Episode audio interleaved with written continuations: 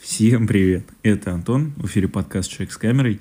Сегодня в гостях у меня Яна Булгакова, и это человек, у которого я очень многому научился, и кем я на самом деле очень сильно восхищаюсь. Человек, которого я откровенно спер идею того, как стоит снимать в ЧБ, как получать такое контрастное, насыщенное, нажористое ЧБ, чтобы были прям такие мощные проваленные тени, очень клевый свет, настоящая черно-белая картинка без градации серого. Человек, который вкладывает в свои фотографии много интересного, настоящего, личного и очень красивого, даже если эти темы кажутся не такими красивыми. Вот. Так что вперед, навстречу приключениям и интересным темам. Угу. Есть новые силы, чтобы можно понадоедать, поговорить. Вот. Угу. Угу. Ну, дадим людям потом еще отдохнуть время. Окей, ладно, смотри, э, будем начинать потихонечку. Сначала представлю. В эфире, как всегда, Антон. В гостях у меня сегодня Яна Булгакова, портретный, потри... Э, портретный фотограф из Санкт-Петербурга. Или помимо Санкт-Петербурга еще что-то есть? А, ну, основная точка это, конечно, Санкт-Петербург. А на втором месте Казань. И The Last But Not The Least это Москва, конечно же. Все дороги ведут в Москву. Ну да, они так или иначе сходятся. А почему вот такое распределение, что вот Петербург, Казань, Москва-то понятно, в ней основной бизнес и без нее никак, но вот Казань почему? Питер да тоже это понятно. тоже все понятно деле. на самом деле, и Казань, потому что я там, собственно, родилась, и так уж получилось, что это помимо того, что это очень классный город сам по себе, а, ну и то, что у меня там есть где жить, логично, а, там очень круто развивается все сейчас в культурном плане, и есть запрос на фотографию, вот ту, которую я люблю и делаю, да. И там есть очень много крутых авторов, кстати, которые прям стоят того, чтобы зайти посмотреть и подписаться, и там порепостить. Как, например, Алиса Гульканян, которую я недавно к себе добавляла сторис. Посмотрите, зайдите. Да, а у тебя это в э, твоих подписках же можно посмотреть? Да, конечно. У меня очень такие подписки скудные. Там типа штук сто их, наверное, так что там все можно найти. Ну вот я как раз недавно свои почистил, надо снова заполнить. Ну вот, будет чем. Ага. Да, ну я просто верю в людей, с кем разговариваю, что у них очень крутые обычно подписки, и там всегда есть что-то интересное, что можно посмотреть. Всегда есть интересно, что посмотреть, плюс а, какие-нибудь тети, отцы или там еще кто-нибудь в этом роде. А тогда, ну, стандартная история. Ну, куда же без этого. Да. Слушай, а вот ты сказал, что ты э, родилась в Казани, и ты там начала заниматься фотографией, или уже когда переехала в Петербург? Или... А, я начала заниматься фотографией в Казани где-то лет в 14, наверное. Но я не могу сказать, что все эти... Господи, сколько мне лет? Все эти 12 лет э, была прям такая интенсивная работа на портрет, начиная с 14 лет, естественно. То есть у меня были и перерывы длительные, и все такое, но, по сути, да, я начала где-то с 14 лет в городе Казань снимать портретики подружкам и вот это все. А какие-нибудь направления, типа такие больше к э, документированию жизни, всякие там стрит и прочее, неосознанно не снимала? Ну, мне кажется, что разделять по жанрам сейчас особенно, это вообще так себе идея. Ну, это да.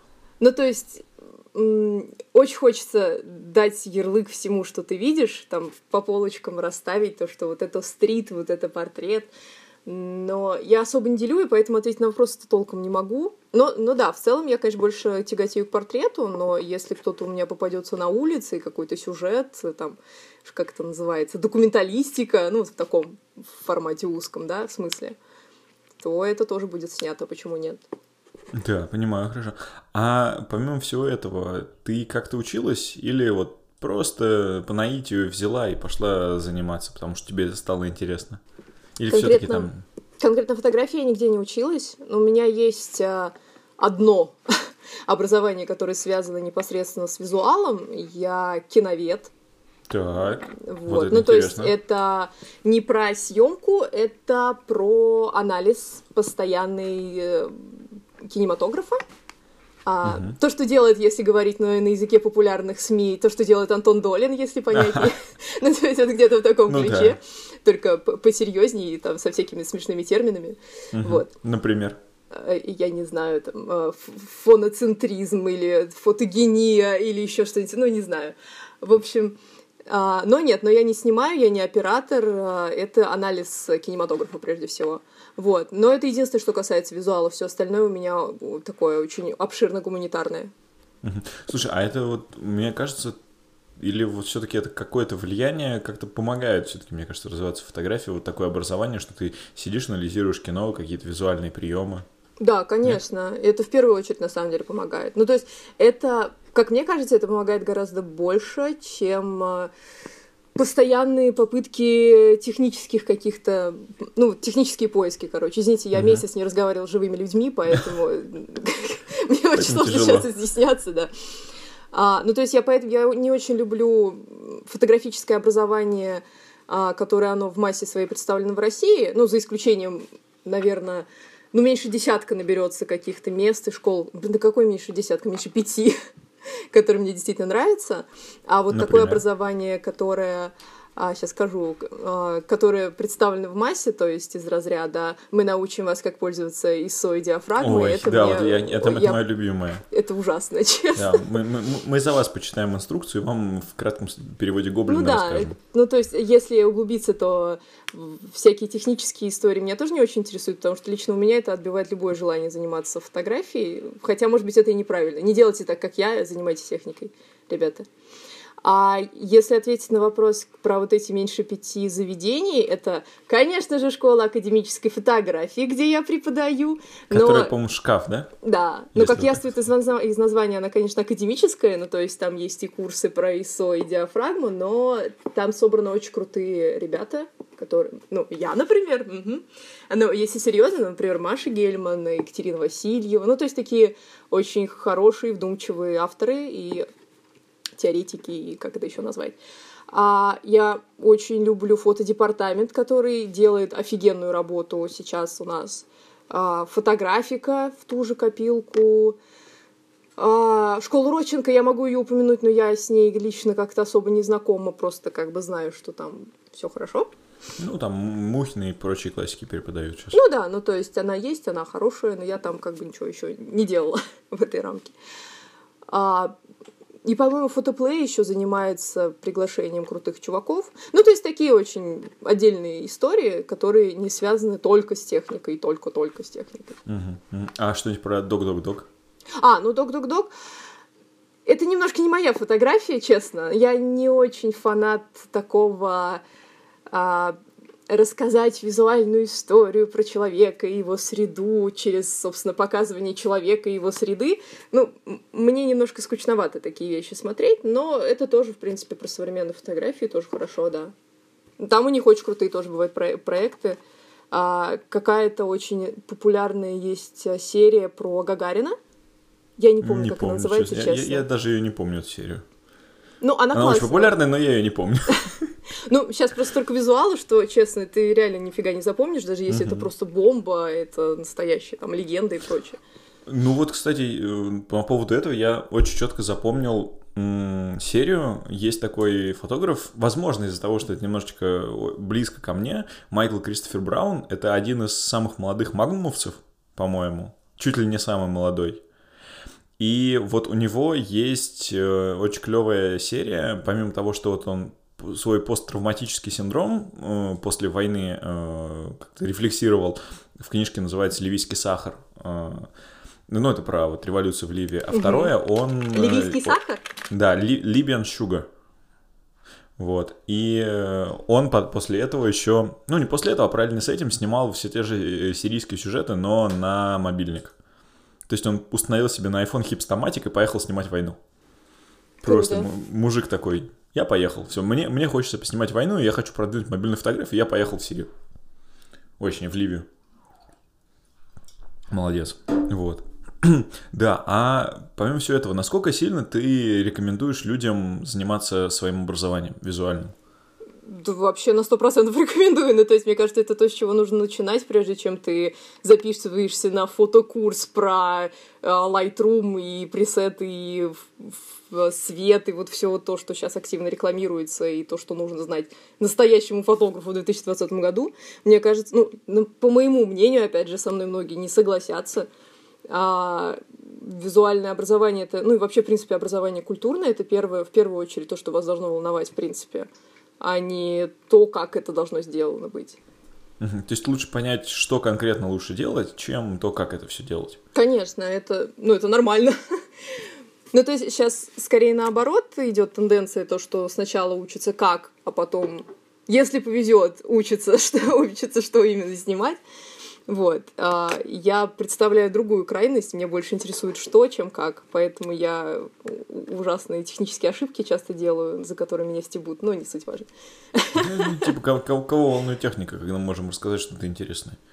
Ну, ну я типа, тоже я придерживаюсь. Это у, у всех свои как бы взгляды, mm-hmm. так что все не, это понятное дело, что люди могут запариваться по технике и прочему, ну просто, возможно, из-за того, что я преимущественно сейчас снимаю на две вещи, на iPhone и на Мамию.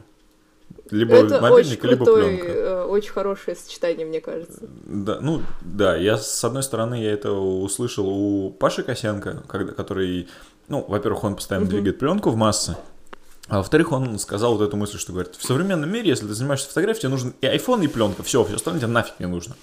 Потому что тебе iPhone выдаст нужную цифру, пленка выдаст все остальное, что тебе хочется. Я вот на самом деле тоже этого придерживаюсь. То есть у меня а, нет цифровой камеры вообще никакой. Вот прям никакой-никакой. У меня есть iPhone, а, на который я снимаю какие-то быстрые сюжеты, которые мне нравятся, да.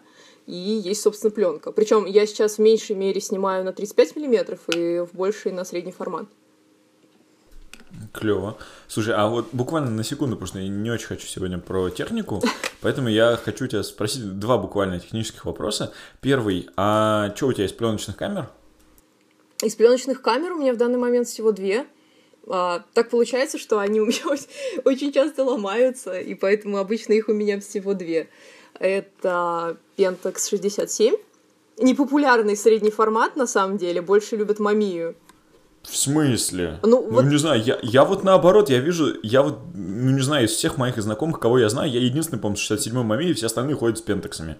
Ну не, не знаю. Я как-то наоборот больше натыкаюсь на мами, и буквально вот несколько человек знаю, которые снимают на пентакс, возможно, потому что он не очень удобный э, по no. сравнению с мамией. Мне говорят вообще... А, Наоборот? А, да, говорят, маме, как ты этот кирпич с собой носишь? Вообще, типа, его уже без штатива снимать неудобно. Пентекс ты хотя бы взял как нормальную камеру, а тут, ну, стоишь этот кирпич, что-то как-то руками там должен выкручиваться, чтобы его нормально взять. Но мне приятно, на самом деле. Ну, они на самом деле похожи, но я снимала на Мами, мне кажется, это довольно... Ну, не совсем взаимозаменяемые камеры, но они похожие. Ну, как минимум по формату 6 на 7, ну, это 60, да. довольно редкий формат. И их не так много-то, этих камер, которые можно выбрать. Вот. А вторая это 35 миллиметров, на которой я снимаю коммерцию в основном. Ну, то есть свадьбы на средний формат, тем более на 67 ты не очень поснимаешь, поэтому ну, я... Можно, конечно, попробовать. А, я снимала свадьбы, когда у меня была мамия автофокусная потому А-а-а. что она стабильно выдавала четкие кадры, и я точно знала, что из 16 кадров у меня получится 16 кадров. Вот. А с Пентексом, у которого мануальный фокус, я таких штук не, не сделаю. Просто я ну, пришлю да. фотографии, мне скажут, это все классно, верните наши деньги. Ну я не готова так делать. Вот, кстати, по, по поводу вот этого всего, технической э, четкости изображения, я в прошлом году э, весной на празднике ездил к бабушке, взял с собой мамию, и там была дочь моего брата двоюродного. Я сделал пару фотографий, там через две недели все это проявилось, все это а, отправляю им сканы, и мне такие, а что они такие нерезкие, а? Я такой, ну, ты у вас как, как бы тут... Да, тут как бы выдержка одна пятнадцатая, а у вас дочь двигается. Ну, да, вот. такое бывает. Угу. А, у меня была... Ну, в основном ко мне приходят люди, которые как бы знают, что я снимаю, знают, угу. когда должна быть... Должно быть резко, а должно быть не резко. Я угу. не придерживаюсь э, эстетики «Зенита», когда у тебя из 36 кадров получился один, но тем не менее пленка имеет свои получился. А, характеристики.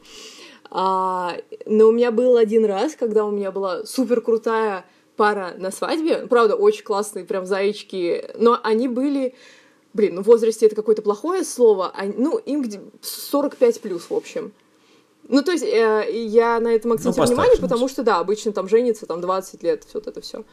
И у них было Люди проверяли свои отношения. Да, нет, это очень просто. круто. Это я вообще как бы ничего не говорю.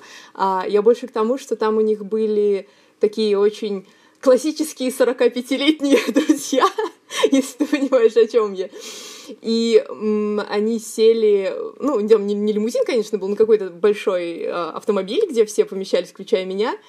И там, естественно, было ужасно темно. У меня была пленка заряжена, которая, э, ну, типа, не больше 400 уж точно.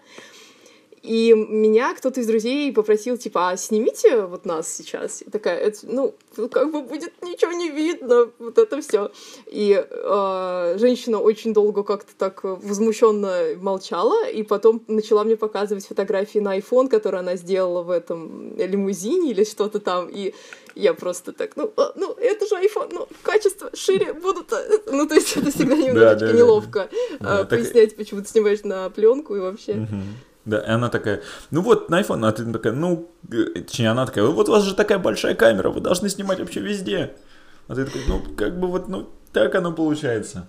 Ну, я, на самом деле, к таким сюжетам отношусь спокойно, потому что я давно снимаю на пленку, и все, ну, очень часто сталкиваешься uh-huh. с людьми, которые э, говорят, типа, о, у меня была фраза, а, а что, на цифру денег не хватило? Ой.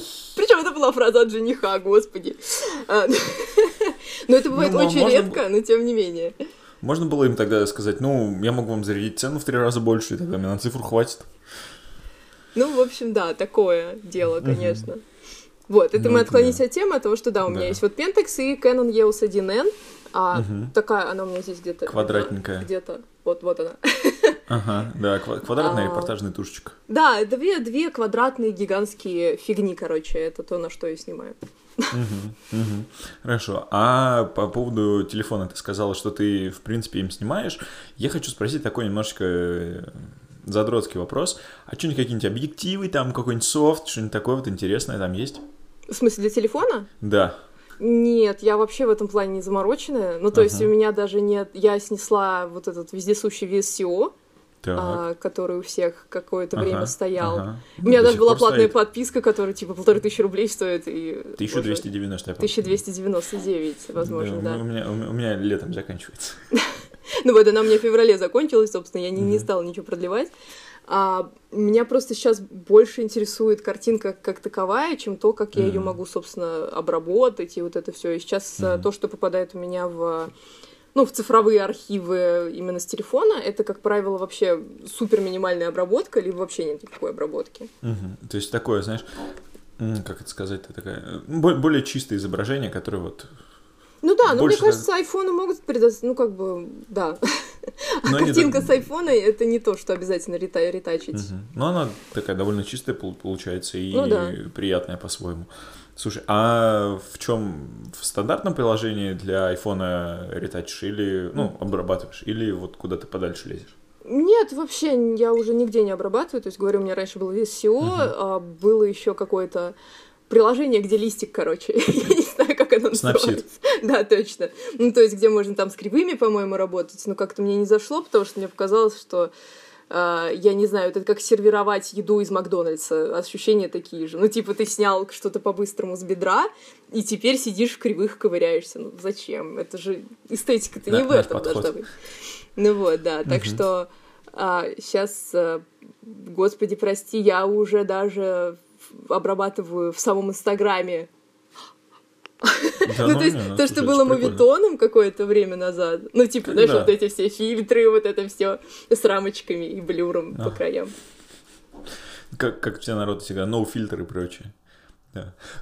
Кстати, а ты не пробовала снимать через, ну, ты же, если я правильно понимаю, снимаешь через стандартную камеру айфона, а ты не пробовала прям там фильтр включать? На а, момент Пробовала, съемки? но как-то это для меня слишком заморочено. То есть мне, ага. а, мне телефон нужен для фиксации того, что вот я вижу прямо сейчас, и мне нужно uh это быстро поймать. А, uh Если я uh хочу заморочиться, я могу взять свой пентекс с пленкой за тысячу рублей за 10 кадров. Вот это, пожалуйста. Мне хватает заморочек. больно. Ну вот да, так что айфончик это просто вот быстро снять и побежать дальше. Угу. Слушай, а раз уж мы сейчас прыгнули снова на пленку, а вот такой вопрос. А можешь назвать, не знаю, топ-3 любимых пленки? Кроме портры. О, еще сложнее. Ну, на самом деле, пленок не так много хороших. И, как правило, все всегда называют одинаковые совершенно пленки. Вот то, что я слышала, видела, разговаривала. А если про средний формат говорить, то там еще больше все сужается, Ну, потому что, ну, реально, да. кроме портры особо не- нечего смотреть. А, как альтернативу портре там обычно Фуджи выступает, но, честно Pro говоря, она мне не 400, да. очень нравится, мне больше нравится Портра. Хотя все наоборот говорят, что для портрета Фуджи это прям надо. Не, Такой, «А, Фуджи... супер». Не, это Фуджи, если ты, короче, в Азию поедешь фотографировать, вот бери, бери Фуджи. Ну там, короче, там Это какой-то просто- российский комментарий был. Нет, это я, я тебе серьезно говорю. и Я разговаривал со своим другом, который очень за последние полтора года он сразу начал снимать на пленку, и за полтора года он проделал такой путь, он настолько глубоко закопался, что я просто поражаюсь. И вот он изучил все возможные вопросы, он изучил, как все снимать, дал мне пару ценных советов, как снимать э, что Fuji, что Портру, что 160 и 400 нужно на стоп пересвечивать обязательно. Тогда будет самое красивое, вот эти вот пастельные тона. И, и Fuji тоже на стоп пересвечивать, то же самое будет. Но это еще зависит от того, у кого ты проявляешь и сканируешь, потому что, ну, Не, там типа в любом случае... вносит свои коррективы. Ну, в, в это, в скан это да, но просто, типа, это ж C41, там, единственный один процесс. Ну, то есть он, цвет проявляется по одному процессу. Вот с ЧБ, конечно, да, может быть разное. А вот, короче говоря, с цветными вот этими классическими профессиональными, их просто на стоп пересвечиваешь, у тебя получается такая клевая молочная картиночка, прям то, что надо для свадьбы. Вот, Вот. кстати, азиатские картинки меня всегда очень сильно удивляли, потому что ты... Ну, я иногда, когда ищу какую-то новую пленку, или просто там захожу случайно, а в Инстаграме смотри, или там раньше во Фликере, сейчас уже не знаю, Да, есть ли по-моему, вообще Фликер. Он, он еще жив, но там что-то они жестко намутили со своими подписками. Ну да, я что-то так не стала разбираться и забила. А в Инстаграме ты постоянно натыкаешься на азиатские картинки, а, и, и ты смотришь там хэштеги типа «Зенит», э, какая-нибудь просроченная пленка, «Моя левая пятка», и ты смотришь, там просто кристальная резкая картинка с прекрасными тонами, и ты думаешь, что, как это, блин, возможно? Азиаты? Я, я не Это- знаю, я не знаю, как это делается, причем это всегда в Азии. Это как, ну, во-первых, потому что они очень трудолюбивы, а во-вторых, потому что есть э, старая добрая шутка, которая говорит, что бы ты ни делал, всегда найдется шестилетний азиат, который это делает лучше, чем ты. О, да, вот именно так. Вот. я и очень хочу продолжен- быть шестилетним азиатом. Все мы хотим. Вот. И в продолжении вот того, что я сказал, что ты, если едешь в Азию, реально бери Фуджи, потому что, ну, так как это японцы сделали, у них все-таки чуть-чуть ближе к их скинтонам э, сделана картинка. То есть вот там больше преобладают чуть красные оттенки, вот именно в этой химии, а у портеры все-таки больше к желтые, европейским. да, они- Да. Ну, это стандартная история про Да. стандартизирование вот этих цветов э, и по европейским канонам, по азиатским. В этом, собственно, и прелесть пленки, мне кажется. Да. Ну, Вот, потому но- что... Я просто на секунду перебью, потому Мгм. что э, вот то, что мы сейчас пытаемся добиться на цифре, это до этого сидели люди, которые, там, не знаю, просто годами сидели в лаборатории, не выходя, и делали про пленку, чтобы химикаты правильно отображали цвет. Ну и максимально красиво. Ну да, так и есть на самом деле. И, ну да, если, собственно, отбросить портру, который для меня все-таки является самым первым а, пунктом именно для среднего формата, я скорее обойду все-таки Фуджи, потому что, ну, не знаю, не нравится она мне. А, вот. И Иктар, ну, тут, собственно, небольшой выбор именно в цветной пленке. На средний формат мне как-то почему-то не заходит позитивная пленка, хотя вот с Мами было хорошо.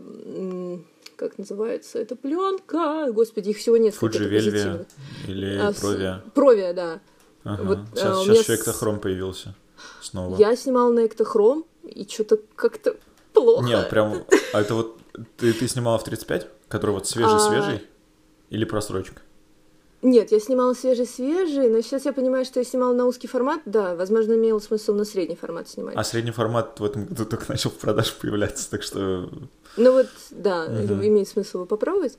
Мгм. Вот. А что касается черно-белых пленок, то это Илфорд, конечно же. Я очень люблю HP5. Какой? Так. Ну, не знаю, нравится он мне. Ну, А, он ну, у них все-таки есть своя специфика у каждого из них. А, мне очень нравится зерно, зерно 3200, хотя я не всегда, конечно, решаюсь брать ну, по понятным причинам. Вот. И если у меня мало денег, я беру Фому. Она- Ну, Ой, слушай, она какая-то весьма стандартная, по-моему. Ну, то есть... ну, а, там типа 100, 200, 400, Ну, по-моему. 400, да, вот это все. Просто мне, знаешь, тут недавно рассказывали про как раз-таки Фому, тоже такой вот, ну, тем, кто нас слушает, тоже такой небольшой инсайт. Инсайт. Ага. Да, что, во-первых, Фома с увеличением формата становится лучше, то есть если купить на 35, это будет прям совсем дешевая фиговая пленка. Если взять Не, средний вот формат... на, на широкий формат, на средний формат она реально хороша. Но Да, я не знаю, и- в чем дело, но не сильно отличается от Илфорда. Да, а вот если взять еще и на большой, то там вообще сказка будет. Но при этом рекомендуют брать какую-нибудь двухсоточку, и там вот она ну, вот хороших условиях освещенности, потому что все-таки в темных условиях это будет совсем другая история. Ну, все-таки Илфорд сильно будет в этом отделяться. Ну, то есть, я не придерживаюсь того мнения, что любая дешманская пленка может снимать где угодно, как почему-то считается. так что.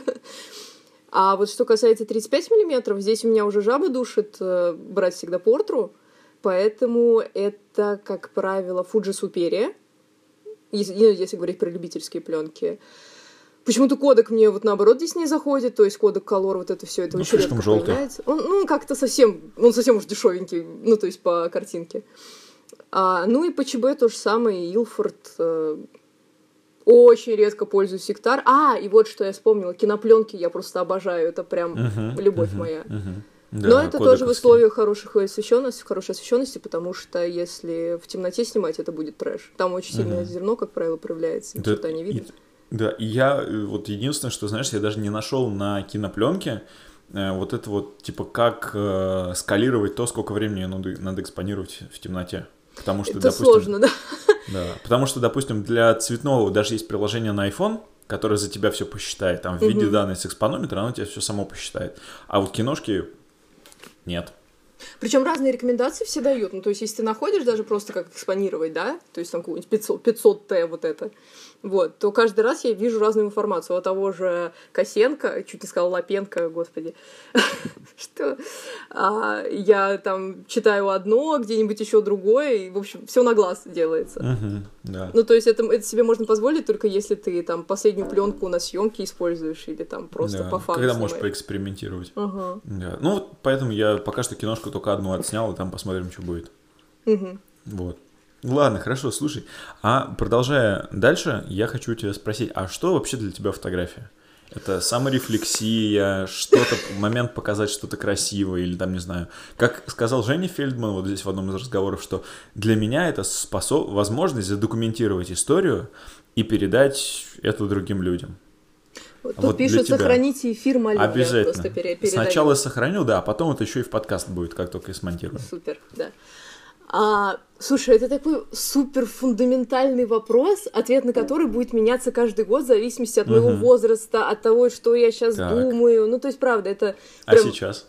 Вот супер интересно, вот в, в сейчас, в этот момент, потому что то, как ты отвечаешь на этот вопрос, потому что я смотрю на разных людей, я за это вот, типа, за это время, сколько там, 20 с лишним человек поговорил, у всех разный ответ, и у всех э, них э, это очень хорошо коррелируется с тем, какие фотографии они делают. Ну, по крайней мере, для меня это заметно. Я хочу, по- я вижу те, те фотографии, какие ты делаешь сейчас, и мне прям очень хочется понять, вот что это для тебя. Ты знаешь, мой ответ, наверное, не будет коррелировать сильно с тем, что я скажу, потому что а, мне очень нравится современная фотография. А, и, ну, такая очень специфический сегмент мне нравится, не вся, естественно. Вот. И а, сейчас я бы сказала, что мне очень важно, что фотография умеет говорить на супер разных языках, и это не всегда про какие-то стандарты эстетические, которые выработаны в 20 веке. И то, что она может быть абсолютно разной, и для меня это единственный медиум, которым можно пользоваться для того, чтобы делать что угодно, вот буквально.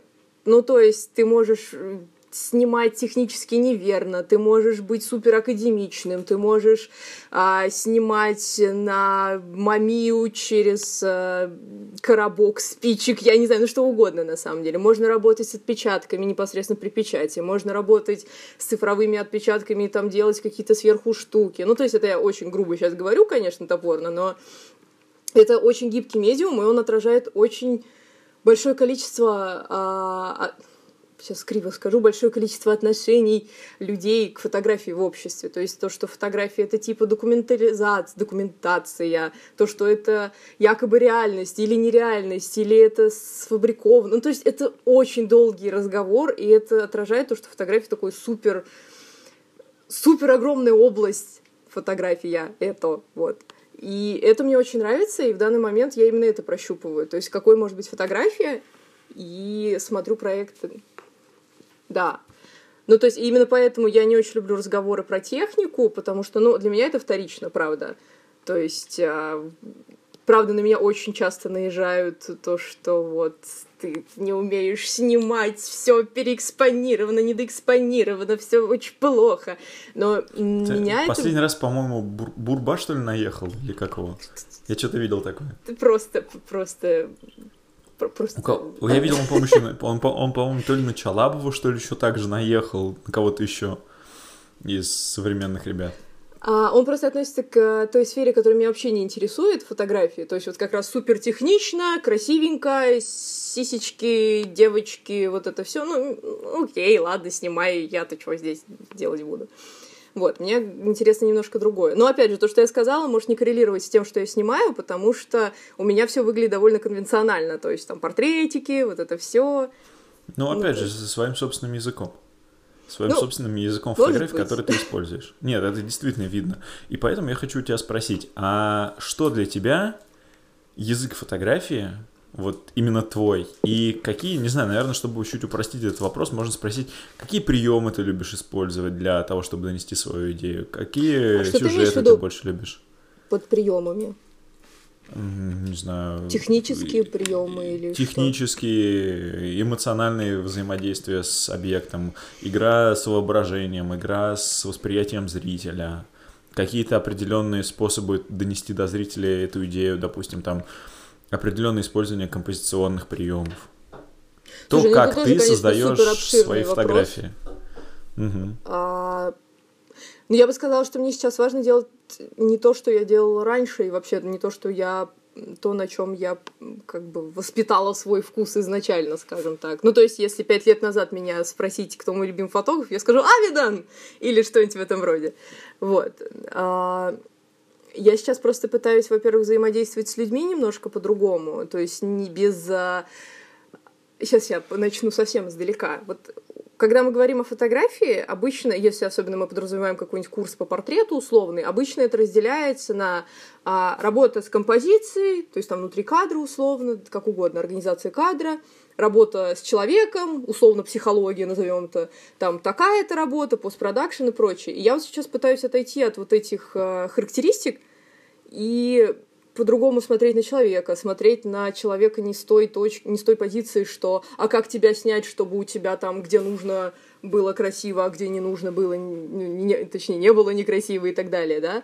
И то же самое касается работы непосредственно, назовем это психологической, хотя не люблю это слово по отношению к фотографии. А, вместо того, чтобы думать, а как расположить человека к себе, как сделать, чтобы ему комфортно, я думаю о том, как можно с ним повзаимодействовать как-то иначе, по-другому. А, так, ты, вокруг тебя начал кружиться кружочек. Ты здесь? Ага. Да, здесь. я здесь, я здесь. Ты просто, ты просто чуть пропал тоже. Угу. А, ты ну, говорил есть... про расположение человека к себе. Ну, то есть мне, мне не интересны такие прям супер конвенциональные подходы сейчас. Я пытаюсь каждый, ну, с каждой новой съемкой пытаюсь как-то придумать, что здесь может быть другого, даже если это не видно как бы в результате, ну, то есть не отражается на самом итоге фотографии. Мне интересно смотреть, что в процессе меняется. Угу, Ответила как-то очень непонятно, да? Нет, на самом деле, я, ну, я, допустим, понимаю, что это ты уходишь от тех устоявшихся принципов, которые сейчас есть в фотографии, которые есть в портретной фотографии. И для того, чтобы рассказать историю, ты хочешь прибегать к чему-то новому, к чему-то более интересному, чему-то, что не было в твоей фотографии задействовано до этого. Уйти от этого стандартного, стандартизированного, что есть, и прийти к чему-то вот такому более настоящему, может быть. Ну, настоящее это, наверное, не очень хорошее слово, потому что это подразумевает, что типа есть настоящее, есть не настоящее, кто решает, что из этого что. А, ну, не, не важно на самом деле, это такое же, такое же слово. А, наверное, вот знаешь, у меня есть проект, который я сделала в прошлом году. Посмотри на меня теперь, где, ну, ты видел, наверное, да, или, ну, или тыкался, не суть важно. А, и вот, наверное, то, что я сейчас пытаюсь сделать, очень хорошо соответствовало тому процессу съемки. То есть, во-первых, это работа непосредственно с кадром, ну, то есть то, что а, зашивается кадр, и там нитки сверху, и вот это все, ну, то есть какой-то постпродакшн в аналоговом формате, да. А, во-вторых, э, взаимодействие с человеком совсем другое. То есть нет, неважно, кто здесь автор, потому что и человек де- делает свое дело, и я делаю свое дело, да, и нет такого, что «О, посмотрите, что я придумал и сам лично зашил», и вот это все, да, то есть тут а, вот, эти, вот эти обозначения вообще уже не актуальны. И в-третьих, это работа с, сами, с самими персонажами, потому что она была для меня совершенно новой, и это вообще не было похоже ни на что, что я делала раньше. Ну, то есть, когда к тебе приходит человек, за 15 минут он раздевается, начинает просто рассказывать кучу огромную кучу историй, которые, к которым ты не всегда готов. ну, не суть важно.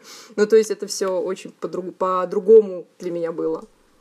Я вот сейчас вспоминаю, у меня сегодня, ну, не сегодня, вчера буквально вышел подкаст с Лешей Абаниным. Это э, человек, э, парень, который снимает документалистику, он из Москвы и сейчас на этом, ну, немножко отошел от чисто постоянной работы фотографии, он э, занимается персональными проектами, у него был проект, э, называется Self Harm, про то, как люди э, в попытках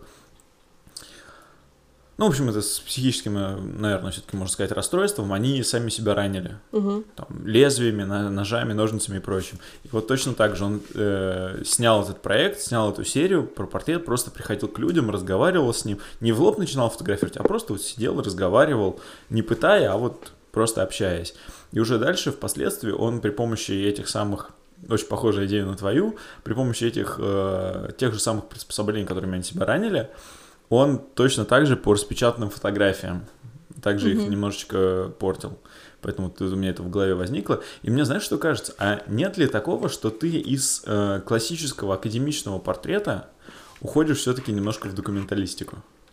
В такую, которая рассказывает больше истории других людей, чем просто показывает их с какой-то стороны. Ты знаешь, может быть, так и есть, но проблема в том, что у меня пока что ни там, ни там. То есть uh вы, да, мы вы мне предлагаете экран. экран Ну, да. уж сделайте милость. Мы же тут разговариваем, почему бы вам не, не повернуть и не послушать. А, просто... Что я говорила? Я Ты пока вертела головой забыла. Что, возможно, идешь в документалистику, а я сказал про то, что это возможно, да, просто возможно идея том, рассказать историю иначе. То чистый документалистика, то есть вот мы обсуждали там док-док-док, да, и вот те проекты, которые я там упоминала. Мне не совсем интересно прям в чистом виде вот именно такая фотография. То есть э, пришел, рассказал историю, ушел, вот это все, да, типа там со социальную какую-то задачу решил, умничка, пятерочка, садись, вот еще прокатим тебя там в Угличе. А, и мне, мне все-таки больше интересно, как э, человек способен в голове это фильтровать, отфильтровать, да. Ну, то есть, вот как раз, когда идет какой-то пост. Ну, это тоже относится к современной фотографии в более широком формате к документалистике. Ну, то есть, не в той документалистике узкой, как мы да, понимаем, да, да, да, да а вот широкая. документалистике, документалистике. Вообще очень дурацкий термин, ужасный просто. Ну ладно. А, ну, просто правда, в русском языке особо другого термина да. я не могу придумать. Вот, можно я на секундочку? Ага. Просто, опять же, есть еще один подкаст, где я как э, один из соведущих выступаю. У нас был в гостях э, такой фотограф Саша Багно. Он сейчас в Краснодаре, по-моему, живет, если я правильно помню. А до этого в, Мур... в Мурманске, что ли, жил. Вот, и он рассказывал, что сейчас на том же Док-Док-Доке есть курс постдокументалистика, когда не вот этот вот сухой процесс, который есть, а вот уже с осознанием, осмыслением, с, ну вот, в общем, то, про что ты рассказываешь. Mm-hmm. И мне кажется, вот это как раз-таки и есть постдокументалистика. Просто люди туда приходят немножко разными способами. Кто-то приходит через обучение, а кто-то вот приходит, потому что ему какой-то опыт свой собственный дока- э, показывает, что вот да, так все-таки нужнее и так правильнее будет. Mm-hmm.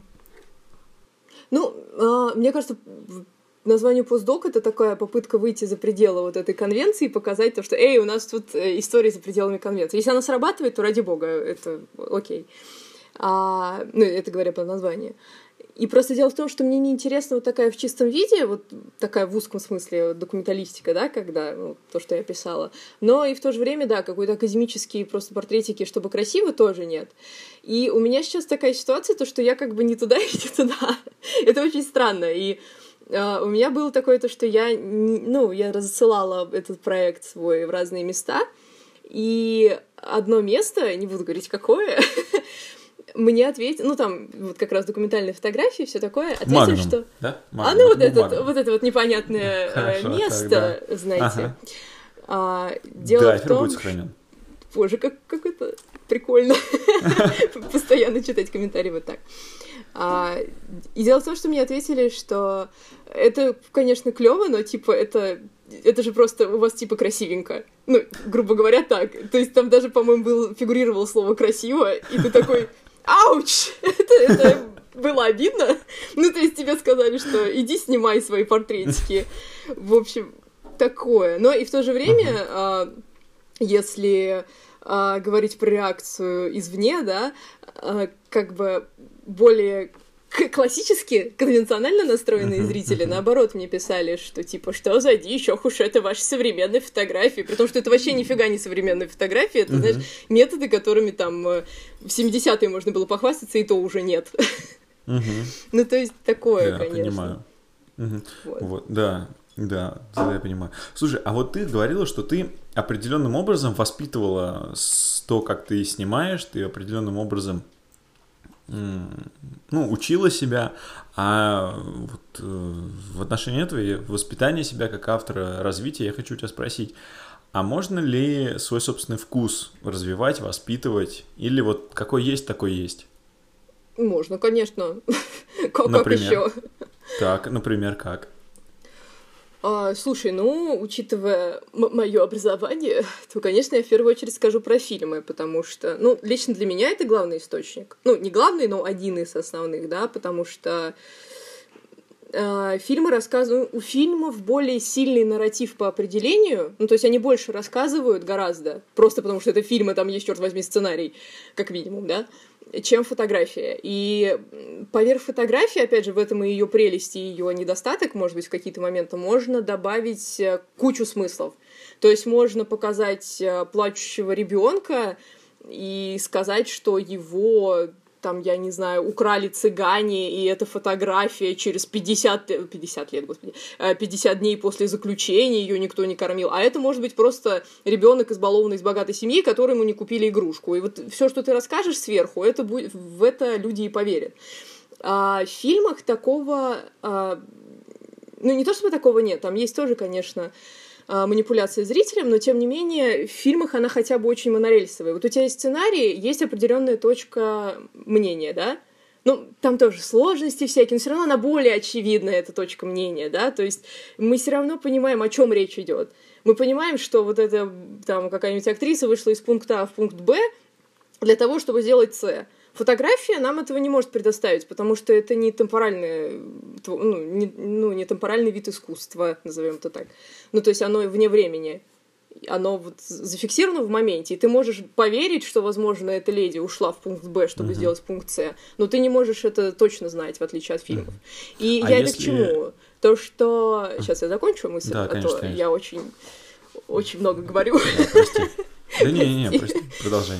А, и дело в том, что когда мы смотрим фильмы, соответственно, мы э, определенные композиционные решения, определенный цвет, определенные там световые решения закрепляем за конкретным смыслом. Потому что у нас есть нарратив, неважно кем он сконструирован, нами, режиссером, правильно он или нет, но все равно он есть, какой-никакой, да. И за этим нарративом мы закрепляем то, что, ага, грубо говоря, сейчас очень грубо скажу, там э, здесь теплый желтый цвет, значит, это пространство уютное и теплое. Здесь вот все холодное и жестокое, там, значит, это холодно и жестоко. Правда, с речью через месяц изоляции у меня все очень плохо, я дико извиняюсь. Вот, но и, соответственно, с композицией то же самое, да, то есть э, есть, например, э, режиссер Ясудзиро Озу, который мне очень нравится, и у него есть такой принцип съемки, то, что он всех снимает с позиции, с положения человека, который сидит на татами. Ну, то есть у него все такие немножечко пригнутые. Вот. И суть в том, что а, ты можешь увидеть такую фотографию и сказать, окей, чувак сидит как бы на татами, почему нет? А тут как бы весь фильм такой, везде, во всем фильме люди, блин, сидят почти. И ты начинаешь к этому добавлять какой-то смысл сверху.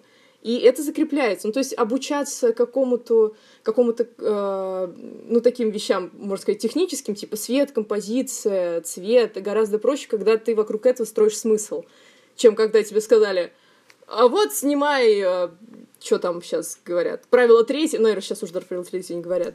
Третье говорят, третье. Да, серьезно, до сих пор? Какой да, они все еще. Ну да, условно там делай э, по правилу третье, и это сработает. Какого uh-huh. фига это сработает, никто не объясняет. Вот в фильмах такого нет. Очень uh-huh. длинно ответила, прости. Да не, не, ничего страшного, мне всегда интересно, uh-huh. когда люди разговаривают. Я, на самом деле, почему, э, почему ворвался в разговор, хотел спросить вот про что. А если мы будем создавать изображение... Вот ты говоришь, что Проблема фотографии в том, что это замороженное время в определенный момент. А нельзя ли эту проблему решать тем, что мы будем снимать сериями? Вот, допустим, кстати, я заметил, что когда начинаешь снимать на средний формат, и у тебя есть 10, 12 или 16 кадров, ты начинаешь снимать более осознанными сериями. Вот у тебя есть 10, ты эти 10 снимешь в определенной серии. Поэтому я хочу у тебя спросить, а нет ли вот такого, что проблему заморозки времени можно решать, и рассказывание истории можно решить серией? Но это ведь не проблема, это просто особенность фотографии. И по сути, когда мы делаем серии, а, мы пытаемся имитировать кинонарратив на самом деле. А, есть очень крутой фотограф, который мне нравится из 70-х, или не 70-х, но его зовут uh, Майклс, Дуэйн Майклс, по-моему, сейчас скажу.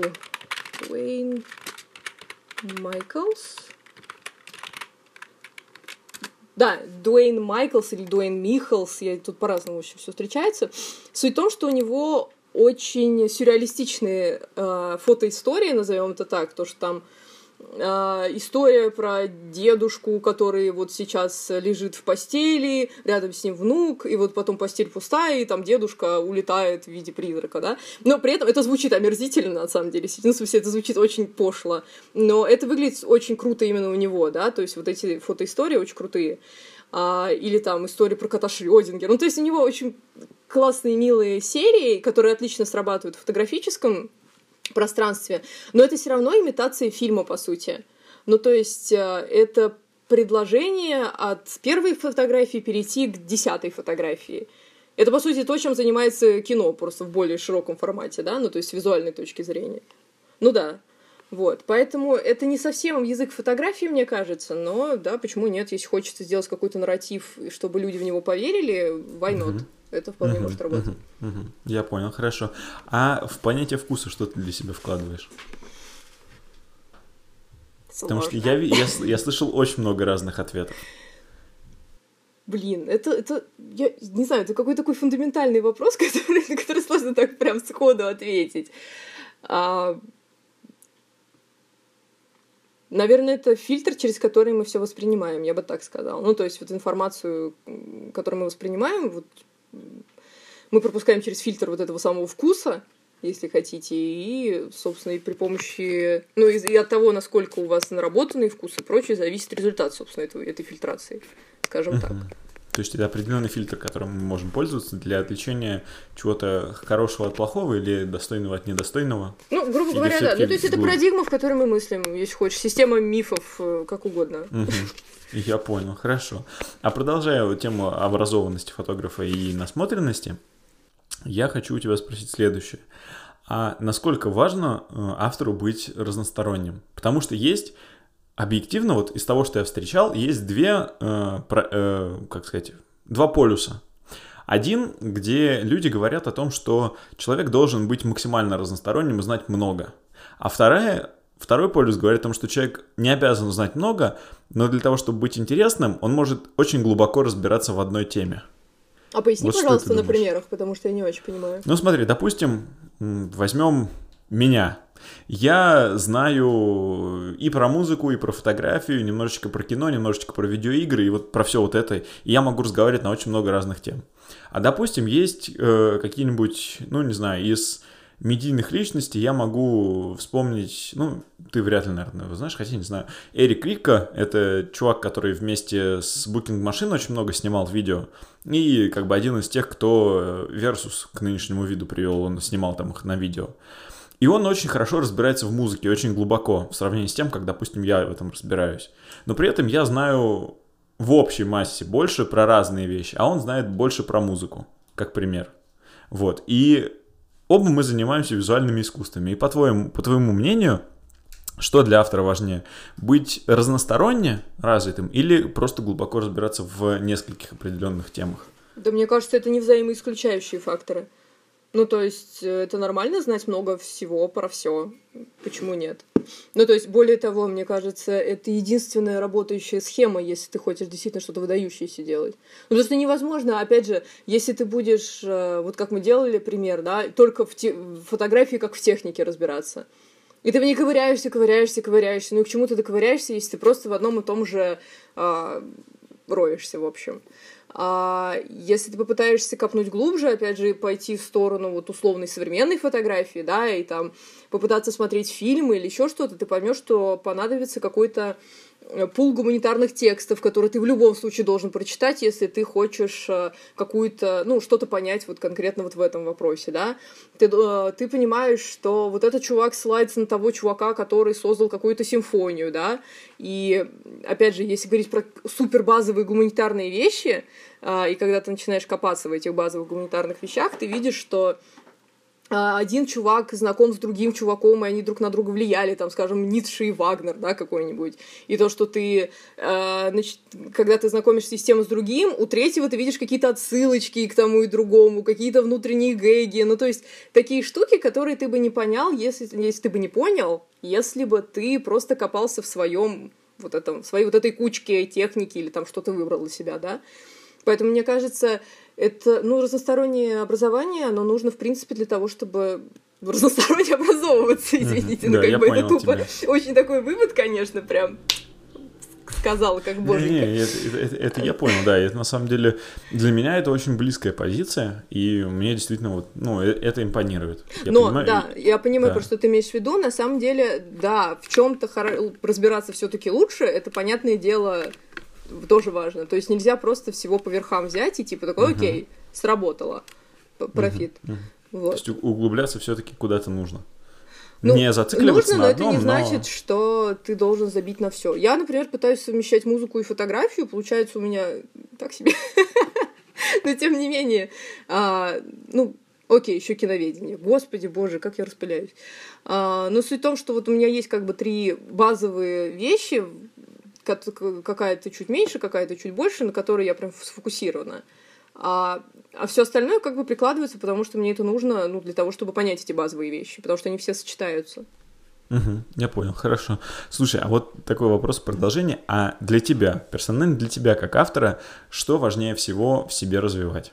Ну, то есть там, не знаю, для меня, чтобы шило в жопе постоянно было, которое постоянно меня заставляет что-то делать, и там любознательность, которая постоянно что-то заставляет делать. А для тебя? Ну, шило в жопе это точно не, не мое, потому что я очень ленивая. Угу. Вообще прям ужасно. Мне, мне очень сложно себя заставлять что-то делать. А, да. Вот, поэтому, если вдруг у кого-то внезапно, у какого-нибудь половины лишнее. одного человека есть э, иллюзия, что я что-то активно делаю, нифига, ребята, я очень, я ленивая задница. А, и да, чтобы я прям что-то большое сделала, мне нужно прям себя за волосы тащить. Угу. А, что я говорила?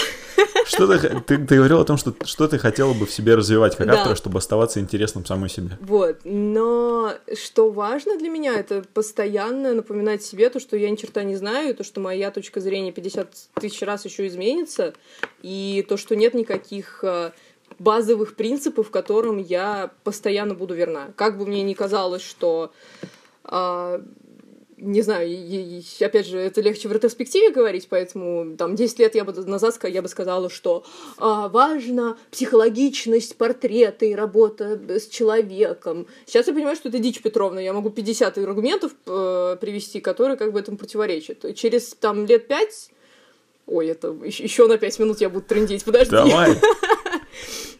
Вот, я закончу вот эту мысль. То, что uh-huh. лет через пять я буду уже э, смотреть на себя сегодняшнюю и говорить, что, боже, Иисусе, что ты несешь? И мне, мне, мне уже сейчас стыдно за то, что я две минуты назад сказала, о чем ты вообще. Вот, и вот это напоминание, то, что, опять же, раз уж ты упомянул вслух, да, э, какие-то фотографы предпочитают вот в этом своем, в своих убеждениях вариться до конца дней своих, э, мне кажется, что это просто хранить свое сознание заживо. Тебе нужно постоянно что-то выдумывать э, и постоянно проверять на прочность то, в чем ты сейчас якобы уверен. Угу. Вот, то есть это вот такой принцип. В тот, то есть тот момент, как, в тот момент, когда ты начинаешь ощущать, что ты знаешь все и знаешь, ну или там типа знаешь очень много, вот в этот самый момент, значит, тебе нужно снова учиться и напоминать себе, что ты ни хрена не знаешь. Да, ну то есть это скромность и уважение, вот такое вот сочетание. Вот, иногда приходится себя очень сильно бить по мозгам, потому что внезапно оказывается, что я проявила неуважение или проявила нескромность. Ну, тут много примеров можно приводить, но тем не менее. И вот э, для меня сейчас главное постоянно следить, чтобы не было ни того, ни другого. Угу, не всегда да. получается, нифига не всегда получается, но угу, я свалила да. все на свете. Угу. Ты сказала, что у тебя есть 50 аргументов против психологичности портрета. Давай один. хотя, хотя бы один. Ну, может быть, два. Ну, окей, один э, самый базовый аргумент, который, ну, как бы, самый базовый аргумент. А, это то, что фотография имеет очень сомнительный статус по отношению к реальности. И то, что до сих пор не очень понятно, насколько фотография реальна, особенно в дигитальном, ну, в цифровом пространстве. И мы не можем сказать, что мы сейчас, в 2020-м, мы не можем сказать даже, что этот человек, который стоит перед объективом, на самом деле человек, а не цифровая копия. Ну да, учитывая Я видела инстаграм-аккаунты цифровых моделей.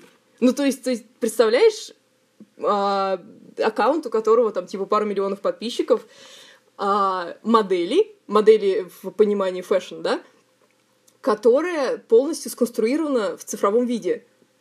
И я, я не помню, это как-то каким-то прям вот отдельным называется... Ну, нейросеть это как-то сделала, да, я понимаю.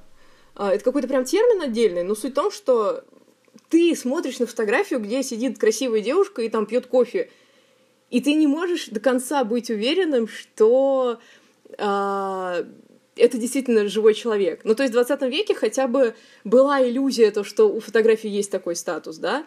Ну и как бы, и каким образом можно в таком случае говорить о психологичности и настоящности, и там, что реальность, как угодно.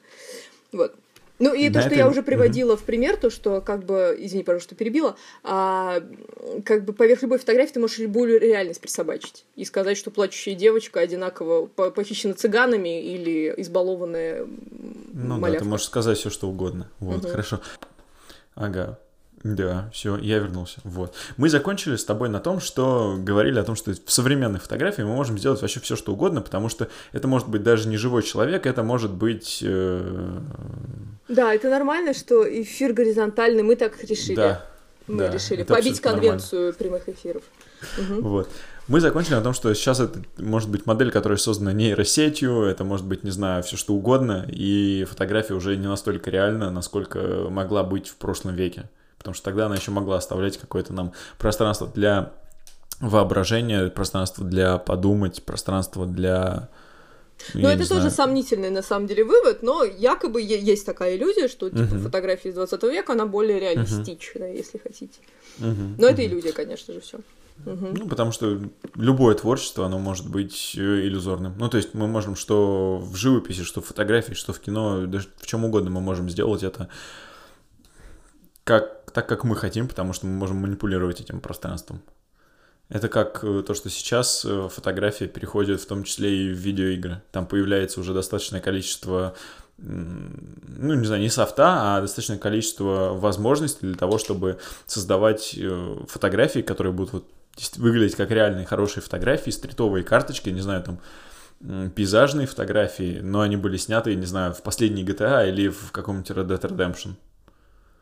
Или как, не знаю, сейчас в каком-нибудь этом Assassin's Creed э, про французскую революцию можно тоже наделать фотографии и сказать, да вот нормальное подтверждение того, что так было при французской революции. Если человек не пойдет э, проверять, не пойдет гуглить, то вряд ли он уже сможет сказать, что это было действительно или нет. Вот. А продолжая это, я хочу у тебя спросить, а в современном мире, который полностью цифровой, все-таки, ну, за исключением некоторых моментов, допустим, того, что мы снимаем, в частности, на пленку, я хочу тебя спросить, а что тебя вдохновляет в этом цифровом мире?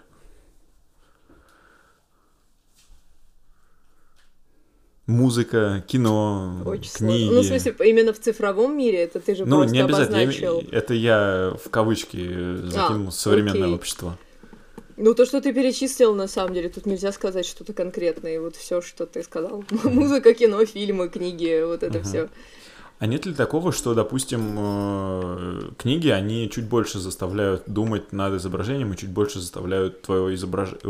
изображение, воображение работать, в отличие от кино? Ну, то есть, кино с какой-то с точки зрения это уже созданное за тебя.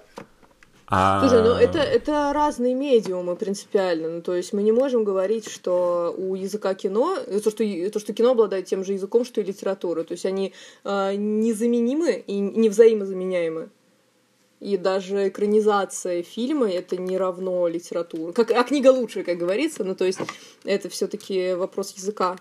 Ну, а это, поскольку мы видим, что литература никуда не делась и не исчезла, и она существует в кино, понятно, что это совершенно разные нарративы. Угу. Ну, это как ты сейчас сказала про э, экранизацию какой-нибудь книги, как это э, бывает, что некоторые в таком замечательном мультике, как Gravity Falls, э, очень весело высмеяли вот этот момент, что говорят, там появляется э, поворот сюжета, и один из персонажей говорит, только попробуйте сделать так, чтобы это было не как в моем фанфике. Я тогда очень сильно расстроюсь. Вот. Ну вот это то же самое, что с тем, как кино происходит сейчас, делается, что людям не нравится экранизация. Окей, да, а может быть, помнишь из последнего, что тебе прям вот очень-очень понравилось, что, ну, не знаю, заставило думать, заставило что-то творить? Из последнего, что посмотрела, прочитала. Слушай, ну, на самом деле я очень много всего читаю и смотрю, но последнее просто хронологически относительно из фильмов это Ай, смотрю на плакат из этого фильма, не могу вспомнить, как это называется. «Белый-белый день», который выпустил иное кино. А, но там просто... Я бы не сказала, что это прям какое-то супер революционное кино, просто там такая очень эстетика, которая мне близка. Вот. Ну, то есть такая немножечко торковщина, конечно, но тем не менее. То есть, ну, на самом деле это эстетика, которая вообще сейчас очень в тренде. То есть Скандинавия, вот это все, белый, о, чистый цвет, э, минимализм, ляси-тряси, в общем, вот угу. это все. Цифровой минимализм в том числе. Потому что я, я вот недавно буквально залипал на Ютубе, и там, не знаю, количество роликов... Э, Яна, очень интересно ты рассказываешь, я у тебя учился. А кто ты? АА 2157. Ой, мы сейчас долго перечислять будем. Вот, так вот, о чем я говорил, что на Ютубе просто куча роликов, которые посвящены цифровому минимализму и прочим техникам детокса, как отдохнуть от соцсетей. Возможно, поэтому и прочий минимализм сейчас становится очень популярен. Ну, на самом деле есть такое мнение, что он уже наоборот сходит на нет. Ну, то есть, а, именно, знаешь, такой минимализм, который был популярен особенно там, скажем, пару лет назад, а, когда начали студии внезапно понимать, что не нужны камины и не нужны елки, и все начали снимать на чисто белой там стене, условно говоря, да, на, на фоне сером и прочее.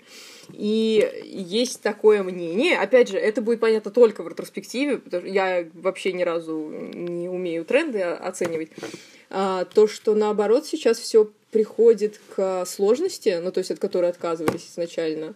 Ой, блин, пардоньте, я здесь. А, ну, то есть вот к, к энциклопедичности информации, к, ну, к тому, что к определенной проблеме ты должен подходить не просто вот с одной какой-то точки, а сразу с нескольких. Ну, то есть если, если упростить, да, и говорить про фотографию, то а сейчас больше волнуют людей социальные проекты, ну, то есть не социальные, скажем так, а проекты, которые ориентированы, ориентированы не тупо на эстетическую составляющую. То есть просто красивые девочки как бы в массе уже меньше интересуют, чем что, если эти красивые девочки что-то собой репрезентируют. то есть, когда под этим еще что-то есть, какая-то, ну, не да. знаю, вторая, второе дно. Ну, то есть, да, то есть видно, что автор не просто как бы отрефлексировал, там, э, профильтровал информацию и вот вам выдал девочку красивую, а то, что он там грубо говоря, прочитал книжку и эту книжку добавил в девочку. Ну, естественно, я, ты понимаешь, о чем я говорю, и не без упрощений. Угу. Угу, я понял, хорошо. Слушай, а в продолжение, вот как раз ты говоришь, сейчас все переходит к немножко иному, и ты сама меняешь свой подход к фотографии. А как ты выбираешь человека, с которым хочешь поработать, если это, допустим, не коммерция? Слушай, это очень рандомно на самом деле. Ну, то есть у меня нет никаких каких-то там специфических критериев, просто вот кто мне а, кажется подходящим, того и беру. Как бы это странно не было. Под конкретную идею или просто вот именно подходящий это под тебя? очень рандомно. Ну, то есть это может быть и просто конкретная идея, которая из разряда, вот, если, опять же, грубо сказать, мне нужна там азиатка с короткими uh-huh. волосами, и я хочу ее зарыть в цветы. Ну, я сейчас очень uh-huh. грубо говорю, ну, естественно. Как да? пример, да. Вот. А, либо наоборот, я вижу, что у человека есть то-то, и я хочу от этого чего-то оттолкнуться и хочу работать именно с этим человеком. Вот. Но опять uh-huh. же, это э, поскольку у меня все очень в процессе, Угу. У меня что-то там свалилось, окей. А, я не могу сказать точно, как это все будет работать в ближайшее время, но пока что так. Угу. Я понял, хорошо. А в продолжении, а насколько сильно ты влияешь на тот образ, который подбираете человеку? Ну, то есть ты э, как тиран такой э, говоришь, нет, ты будешь именно в этом, потому что я так сказала. Или все-таки вместе с человеком идешь, не знаю, на какие-то компромиссы, а может быть полностью отдаешь ему на откуп? А, это зависит от ситуации. Опять же, если мы говорим про коммерцию, тут, понятное дело, все-таки я слушаю людей, но не подстраивается, это плохое слово. Но в данном случае просто мы соавторы во всех смыслах, да, и все-таки человека нужно слушать, ну, как бы он тебе деньги платит, алло. Вот. Но это не значит, что я буду делать то, что мне не нравится. Я, если увижу, что что-то не так, я скорее как-то мягко направлять буду. Вот. А, а так я это все зависит от того, устраивает ли меня то, что я вижу. Если человек говорит, вот я хочу быть вот таким и приду в том-то, я вижу, я смотрю и понимаю, что окей, it works for me, пожалуйста, давай.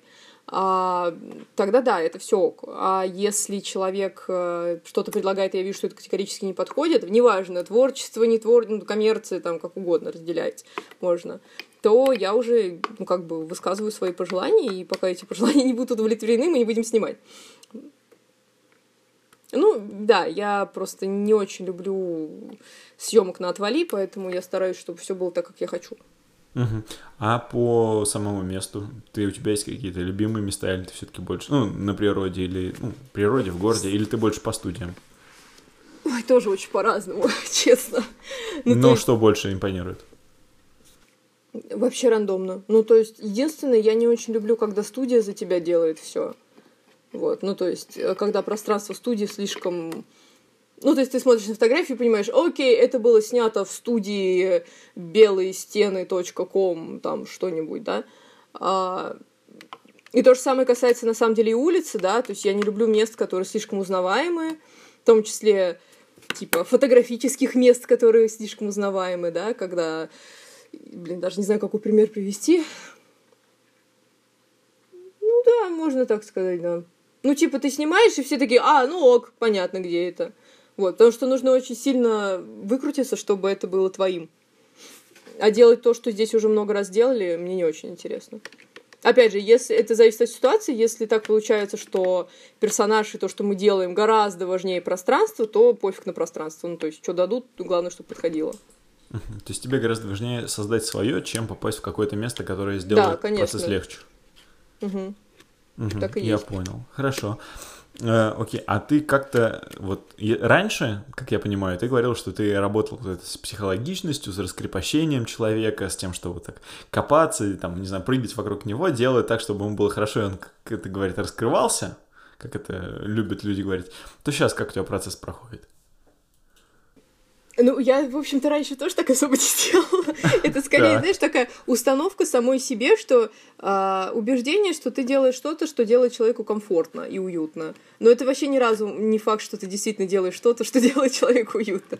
Я просто сейчас убедилась, что во многом это вот эти попытки сделать человеку хорошо, это не про то, что ты хочешь красивую фотографию, а про то, чтобы ты хочешь, чтобы тебе было уютно на съемке, тебе лично. Ну, то есть, потому что ты снимаешь, и э, особенно когда ты только начинаешь фотографировать, да, и работать с людьми, ты снимаешь и думаешь, так, а вдруг эта девочка подумает что-нибудь плохо про меня, а вдруг она решит, что я плохой профессионал, вообще не профессионал и плохо сделаю фотографии, надо сделать, что-то я долго молчу, надо что-то сказать умное или развеселить ее. Ну, то есть а, я просто эти мысли у себя, у себя в какой-то момент отловила, которых, коих очень много на самом деле, у всех, наверное.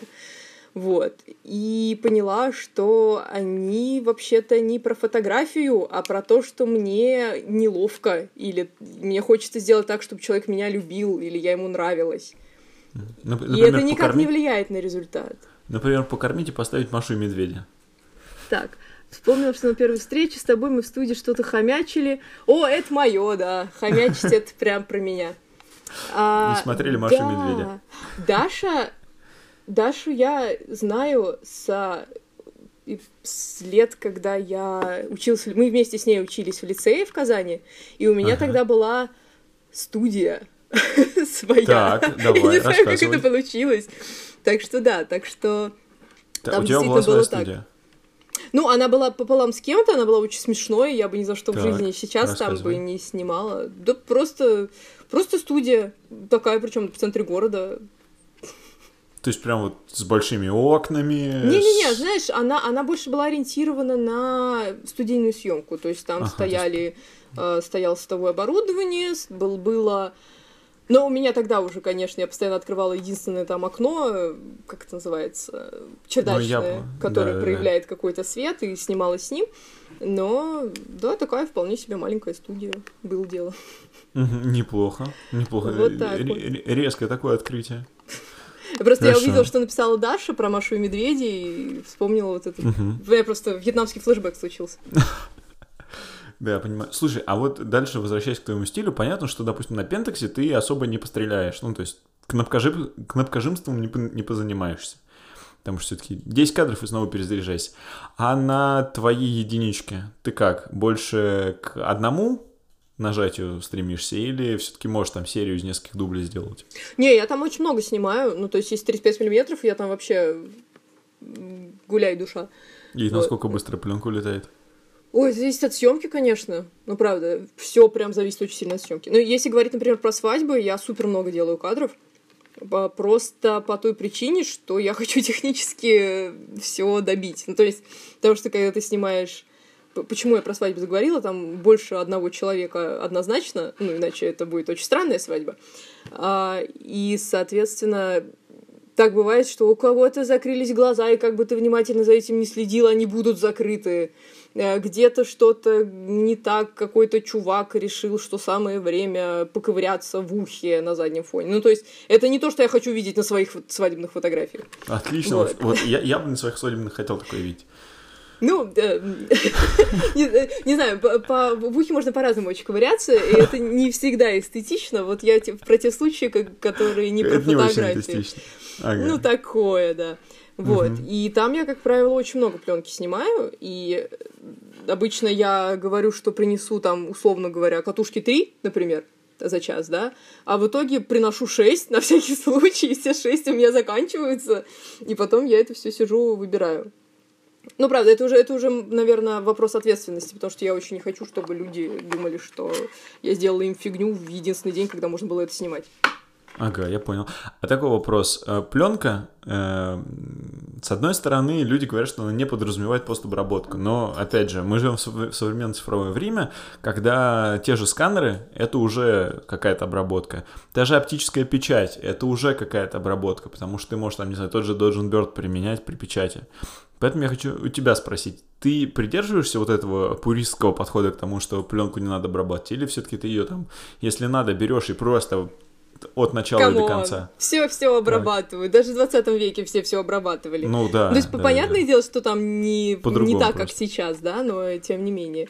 И вы можете найти фотографию очень популярную, которая растиражирована именно на эту тему, с Джеймсом Дином, который э, где две фотографии, собственно, до обработки и после обработки. Но все равно там по-разному расставлены акценты. Слушай, я могу равно... даже сказать, что старый добрый дедуля Адамс по сути, написал первый гайд по обработке фотографий. Его вот эта книжка «Негатив», проявка и печать, по-моему, как-то так вот это вот три книжки назывались. Так, так э, печать, э, когда люди говорят про печать, что-то рассказывают, там, как правило, именно про то, как вы обрабатываете да. материал, а не про то, что ты куда-то засунул, вытащил угу. вот именно в единственном экземпляре, как это должно угу. получиться. Ну, то же самое, что и про проявку, особенно черно-белая пленка, если в цвете-то у нас всего один процесс, то в ЧБ у нас там их штук 5, по-моему, если я правильно помню, разных проявителей, которые по-разному тебе пленку сделают.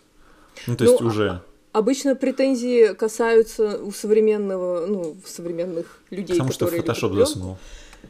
то, что, ой, обычно иногда бывает, доходит до абсолютного бреда, типа, ты перевела цветную фотографию в черно-белую, смысл тогда снимать на пленку.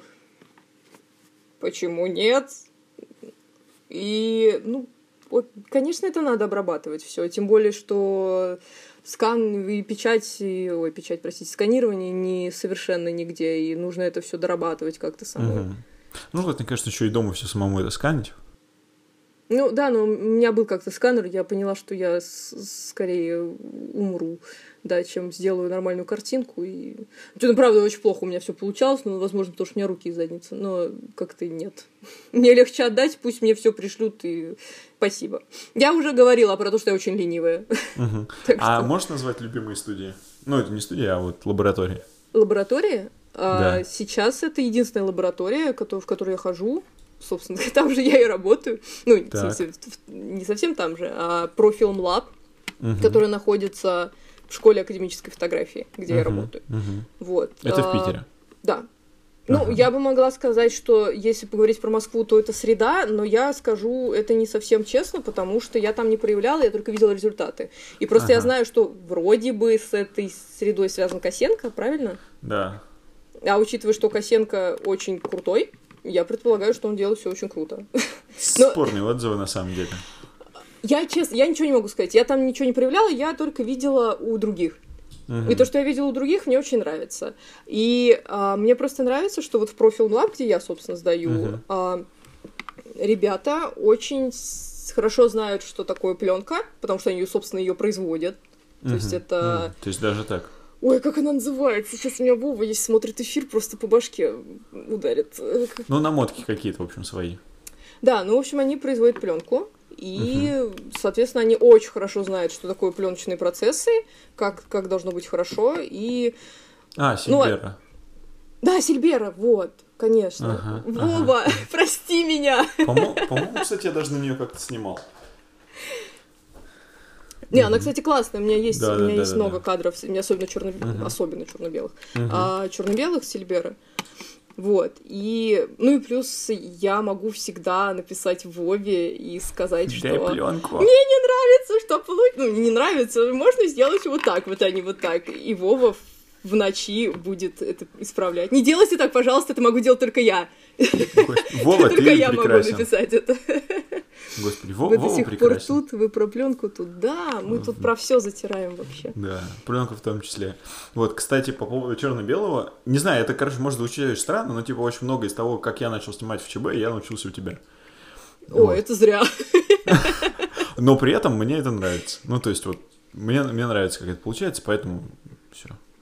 Слушай, ну опять же, с технической точки зрения, если смотреть, я супер неправильно работаю с черно-белым цветом. Ну, типа, я очень сильно выжигаю. Мне очень нравится, когда все супер белое и супер черное. У меня много пересветов местами, где их изначально даже не было. Но, Но... оно получается клевое, нажористое и приятное нажористое, для глаза. Поэтому... Нажористая, мясистая пленка.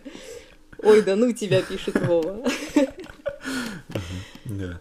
Вот. А продолжая наш с тобой разговор про... Вернемся к вопросу насмотренности и образованности. А кто из фотографов... Ты сейчас говоришь, что это современная школа э, фотографии, тебе нравится, и вообще современное направление. Кто вот из авторов тебе больше всего из современных?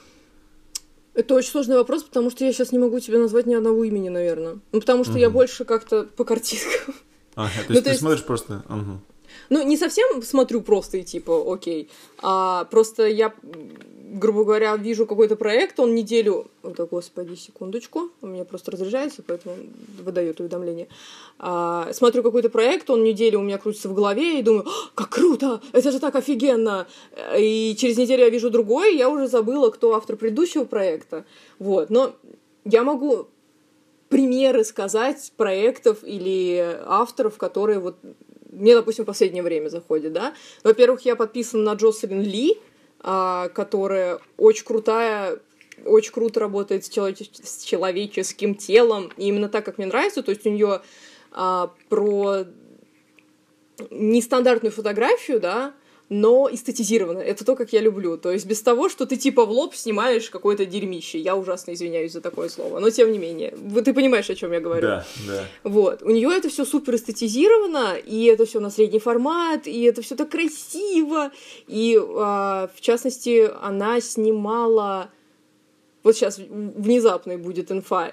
Умирание своих родителей матери и отца, которые в разное время там чем-то болели, у отца, по-моему, рак был, не суть важно. И это так красиво, и это так крутая такая тема, которую не, ну, очень мало кто готов поднимать. Опять же, в рамках школы академической фотографии я в прошлом, по-моему, году или год назад делала лекцию про смерть.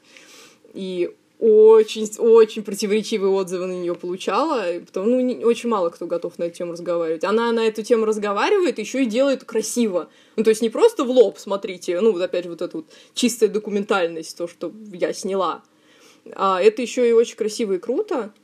Вот. Да. Сейчас вот, вот у меня... Ага, да. Угу. Я просто вспоминаю на тему смерти, я могу вспомнить из таких людей, кто это что-то снимал. Это Лейбовиц снимала, когда Сон так умерла. Угу. Вот ну, вот у нее, да, мне тоже нравится да. очень. И из таких э, есть чувак-ютубер, э, Джаред Полин, он технику обозревает.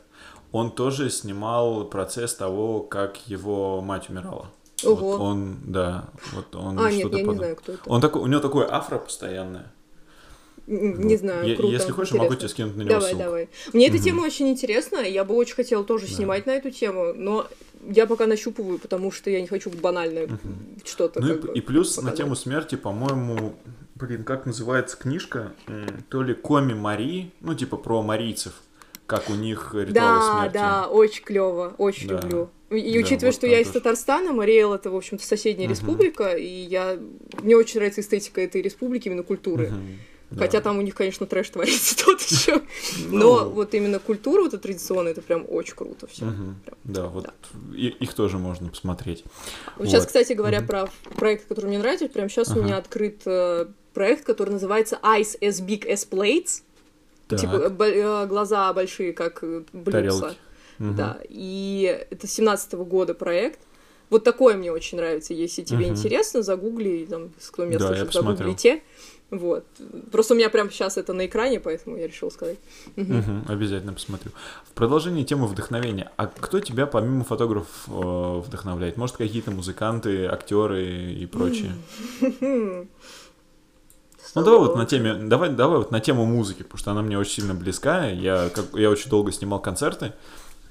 И вот, э, ну, в относительно, особенно в современной mm-hmm. какой-то нетрадиционной, наверное, можно так можно сказать, музыке, какая-то альтернатива и прочее, я ну, разбираюсь неплохо. Поэтому я хочу спросить тебя, а вот кто тебя здесь вдохновляет? А, ты знаешь, у меня как бы тут два формата вдохновения. То есть первое — это сами персоналии, а второе это, это, собственно, музыка, потому что она все-таки провоцирует на какие-то мысли, на какие-то образы, делает что-то. Вот. И а, я очень люблю музыку такую, которую можно обозначить как Dark Wave, но это не совсем Dark Wave, ну, скажем так. Вот, и которая очень часто привязана к этническим каким-то историям. Это типа Ясмин Хамдан есть такая прекрасная. О, знаешь, что еще есть? Очень крутая леди, которая в коллективе Orange Blossom. Она то ли ливанка, то ли кто, я уж не помню, но это, это такая электроника, мусульманская электроника, назовем это так. Ага, да, я слышал, мне, такая принципе, арабская, арабская электро. Это прям очень круто, и мне очень это сильно вдохновляет, потому что я чувствую, что за этой музыкой стоит как бы другая культура, чем мы привыкли. То есть, ну, хоть я и там все-таки из Казани, и там и татарка, и вот это все, все равно э, а, все равно я воспитан в европейской традиции, да, и а, когда я слышу такую музыку, я слышу, как совершенно иная мне культура во что-то как-то фильтруется и сочетается с чем-то другим, и появляется какая-то супер мощная вот такая музыка. И это меня супер очень сильно вдохновляет на самом деле. Вот. И, ну и, в принципе, меня тема ислама очень интересует. Ну, вот такая музыка прям, да. А если говорить по персонале, то это, как правило, какие-то на самом деле супер банальные примеры, типа Дэвида Боуи или вот Так. что-то такое. Такие люди, которые очень сильно загорелись в определенный момент, которые А, заставили других загореться. Да, ну то есть, которые просто делали, что делают, Мгм. э, и делали очень странно, и не особо парились по поводу того, что они делают что-то странно. И, и мне просто нравится, что, например, у того же Боуи, у него нет, знаешь, такого мотива вечного сопротивления, как это очень, очень многих рок-музыкантов, особенно Ну, советских, современных, да? Типа, вот, есть система, и я против нее, и вот вся суть А, твоего, твоей жизни в том, что ты против чего-то, да? Собственно, почему советского рока больше не существует, потому что нечего, не, не против чего больше бунтовать, да? А у Боуи, у него, он не похож на других, но у него все равно есть вот это... а, у него, точнее, сейчас пере- переформулирую. А, он не похож на других, он все делает по-своему, но у него нет мотива постоянного сопротивления миру. То есть он просто как бы существует параллельно с миром, и окей, это классно. Я очень люблю персонали Ну, а вот на тему того, что сейчас нечему сопротивляться, поэтому, наверное, сейчас в последнее время очень сильно поднимается новая вол- волна да, российского рока, когда, там, не знаю, те же аматоры начинают снова политические тексты писать, не знаю, то- да, тот же Дельфин сейчас выпустил, ну, прошлый альбом, который у него был, у него вот он тоже был очень сильно политизирован. Ну, мне, честно говоря, то, что сейчас делает... э, Мы внезапно русский рок вышли с темы фотографии.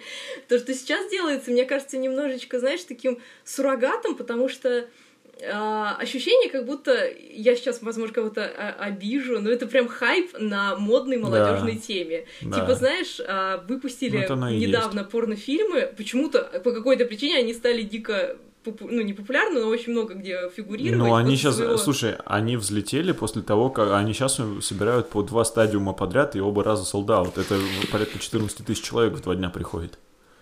Ну да, но ты, если послушать, это же такая, такой, знаешь, наивняк советский. Ну, а, это, это бы про каналы 80-х, да, когда ты Возможно. реально про... Ну, уже как бы нет, но все равно, да? Мгм. А сейчас, ну, блин, ну, понятно же все, зачем это делать? Ну, Ну, то есть как-то я не очень... То есть это не тот страглинг, э, как это, сопротивление, который, который воодушевляет. Это просто как Мгм. бы ненависть ради ненависти. Ну, зачем?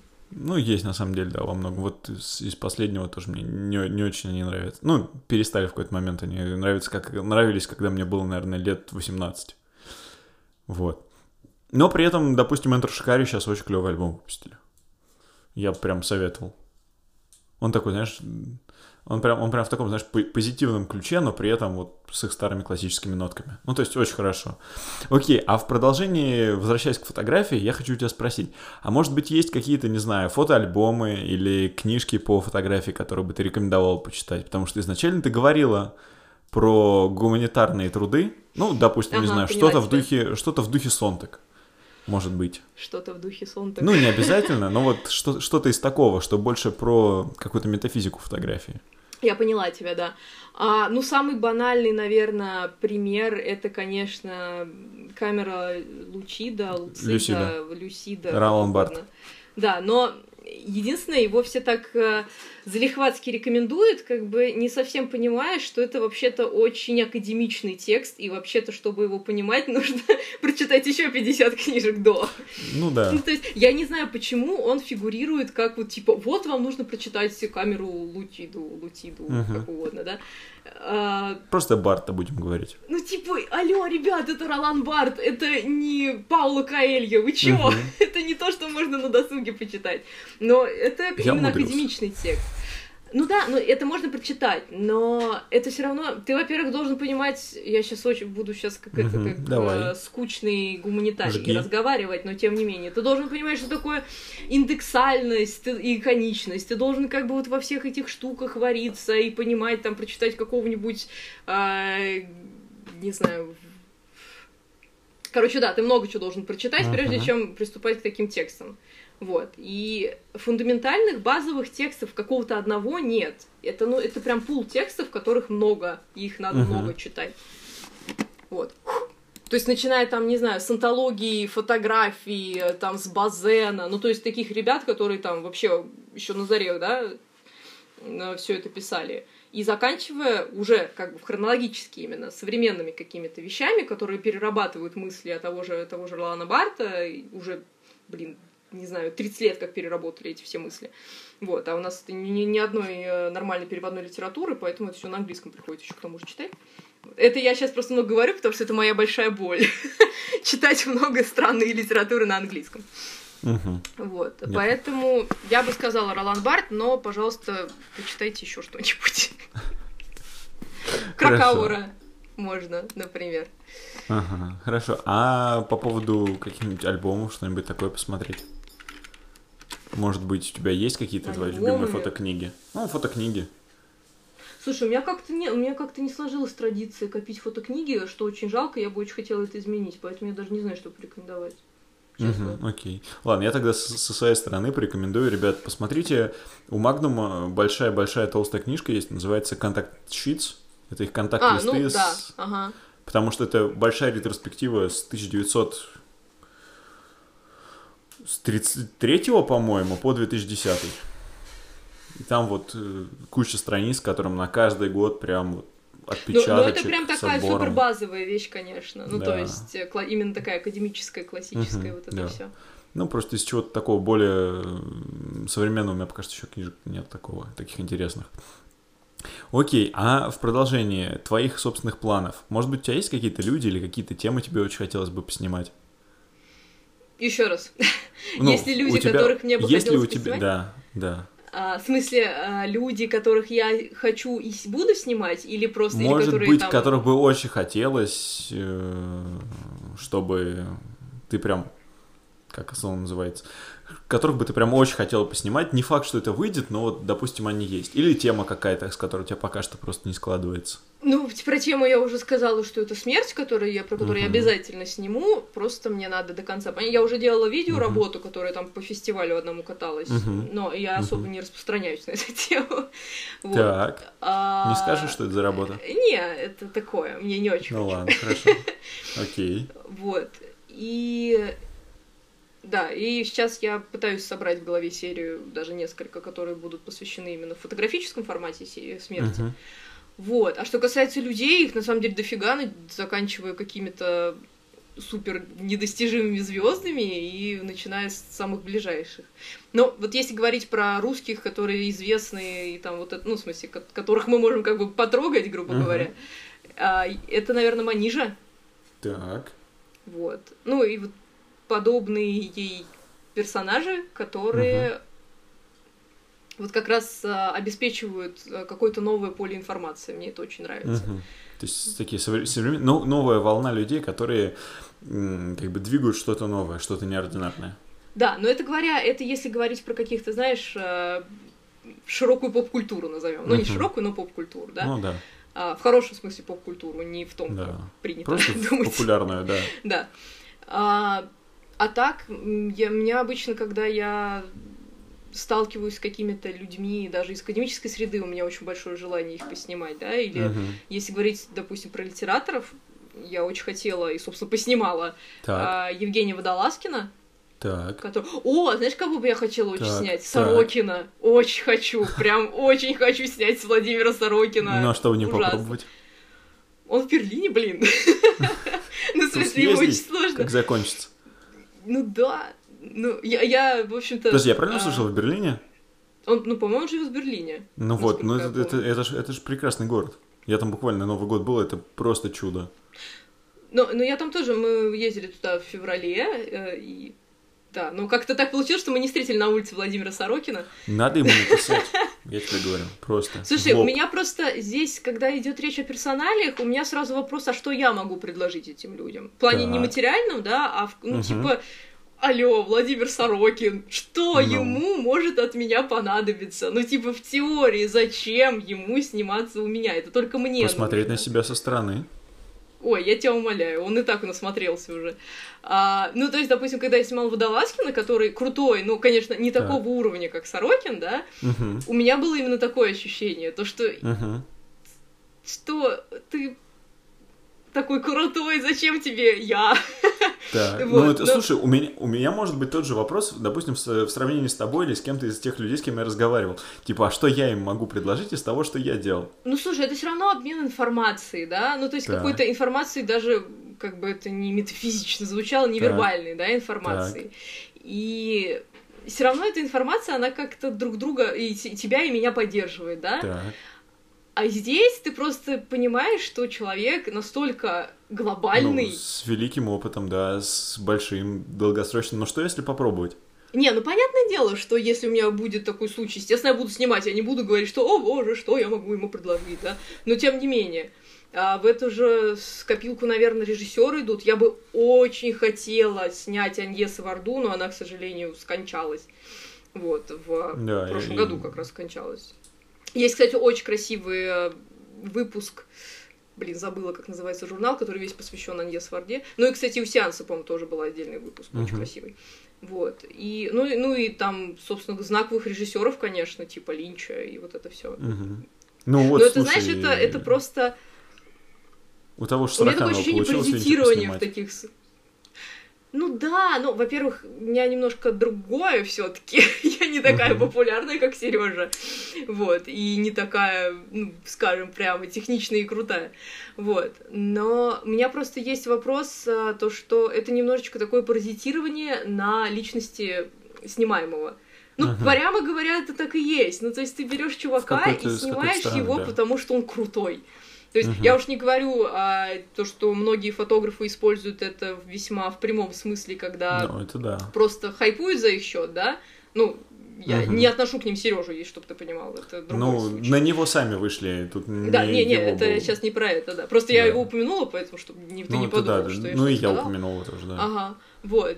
И, в общем-то, и даже не считая хайпа, это все равно, даже если ты супер крутой портретист, это все равно немножечко такое... а, ты как бы немножечко забираешь, пытаешься забрать часть крутости себе. И, и не всегда есть возможность что-то дать взамен. Я, во всяком случае, Мгм. не чувствую, что мне есть что-то сдать взамен, допустим, Сорокину. Ну, к- нафига я ему нужна, серьезно. Вот. И, и поэтому я бы, естественно, если выйдет э, возможность, Мгм. я бы его с удовольствием поснимала. Но Мгм, это же все равно должен быть какой-то диалог. Я Кто-то кому-то что-то должен давать. Там был вопросик. Да, я сейчас его озвучу. Э, Есть ли у тебя какие-то фестивали, выставки, за результатом которых... Ну, фестивали, конкурсы, за результатами которых ты очень следишь? Очень слежу, слежу. Очень я ни Ну. за чем не слежу, честно. Но Ну, вот я, допустим, в силу своей некоторой, в кавычках, профдеформации слежу за каким-нибудь ВПП, пресс-фото, или там, не знаю, А. Пулицер. не, я не А очень вот люблю тебя? WordPress-фото, честно говоря. Ну, А, такое иногда. Там нужно чуть дальше, чем первое место смотреть. Ну да, есть такое дело. Ой, слушай, у меня наверняка есть ответ на этот вопрос, но прямо сейчас я не скажу. А у меня вообще-то есть ответ на этот вопрос. А, ну, кстати, если говорить, да, слушай, пари фото, конечно. Ну, то есть, это все-таки совсем базовая классическая вещь, но я за ними слежу, да, потому что, ну, блин, это пари Самое фото. большое, Да. да. А, Foam Talents. Woman with СССР. Забыла. Короче, тоже, а, который про женщин в основном. Почему тоже? Просто про женщин. Забыла, как называется. Но, в общем, я за ними, то я на них подписана. Там очень Мгм. много классных проектов. Мгм. Ну, у меня, на самом деле, очень банальный список, потому что я не совсем в этой теме. Я очень мало в этом Ага. всем участвую, к сожалению. Вот. И... Да. Ага. Ну, так что он весьма классический. Там пари фото, Ага, фон, Тейлор, хорошо. вот это все. Мгм. Слушай, а продолжение вот этого, а нет ли у тебя каких-то движений фотографов, за которыми ты следишь? Потому что я смотрю, в последнее время, что-то в последние пол- полтора года начали активно появляться в, в русскоязычной среде, грубо говоря, подобие Магнума. Сначала появился Монблан, потом появился кто-то Что еще... такое Монблан? Это э, Монблан ММ или как-то так еще называется тоже объединение фотографов, где Конторович и другие А. ребята. Прикольно. Да, да. Или вот сейчас буквально неделю или полторы назад Я Анисия поняла. Кузьмина и компания Да-да-да. выпустили тоже какой-то, вот, говорят, ежегодник будут выпускать. Не следишь ни зачем таким? Не думаешь, свое может Ну, сделать? вот на... Как он называется-то у, у, у Анисии? Я не помню, честно. Вот метод, реально. метод, метод. Вот, да, да, да. А, ну, на них я подписана, но они пока ничего Мгм. толком не делали, пока что только появились. Ну, представили. поэтому- Ну, мне просто нравятся все фотографы, в общем-то, с большей Мгм. частью я знакома, и мне они весьма импонируют, Мгм. кто там представлен, поэтому это, знаешь, такое э, цеховая солидарность пока Мгм. что. Там уже посмотрим, что они будут делать. Мгм. Вот. а, Но это в любом случае очень крутая инициатива, когда ты как бы, извините, не срешься с э, своими коллегами. и Да. там- Ты, ты понял, да, про что я сейчас говорю? Ну, в, в мос- в московской коле- ко- концертной среде вот как раз-таки что-то этой дружелюбия не очень хватает. Ну, это как-то, да, такое. Вот. А так я, честно говоря, толком никого и не знаю, наверное, потому что я не очень социальная. Ну, то есть я очень редко появляюсь в каких-то таких тусовках и вот это все. Я понимаю. Но сам формат мне нравится, ну то, что там люди друг с другом общаются, и они не считают, что они кто кто-то там лучше, чем другой, и это очень клево. Почему? Ну и в принципе я считаю, что в этой среде взращиваются какие-то крутые идеи, потому что ну, Мгм. ты не можешь все время в своем домике сидеть и делать классно при этом. Да, понимаю, хорошо. А знаешь, вот еще под конец, буквально пару вопросов, перед тем, как мы такой небольшой блиц все-таки устроим, я хочу у тебя спросить, а вот, может быть, у тебя были или есть свои выставки, которые, или ты в планах организовать? М, выставки именно. да, Слушай, вот у меня- персональная такая вот прям большая, чтобы бахнуть и вот... Знаешь, больших-больших у меня никогда не было. У меня было несколько выставок в прошлом, но они настолько ни о чемные, что я даже их вспоминать особо не хочу. Ну, в смысле, там не о чем даже говорить. А так, ну, я бы очень хотела, конечно, потому что в печатном виде это совсем другая история, но Мгм. я считаю, что событие должно соответствовать событию, точнее, карточки должны соответствовать. То есть я не хочу просто там понасобрать портретики и типа показать, смотрите, я умею вот так. Мгм. Это я бы хотела сделать. э, Изначально хотела сделать выставку со своими вот этими зашитыми девочками. Мгм. Вот. А, Но так получилось, что просто формат не совсем подходит под пича. Хотя не, на Мгм. самом деле я себя обманываю. Если я бы сделала из этого выставку. Вот. Мгм. Просто они у меня все печатные, тут висят. Вот. Я понял. Окей, хорошо. И м, под конец такой немножко для тебя провокационный вопрос. А что, а что если пленка это самый простой способ к красоте, чтобы вот не заморачиваться? Да.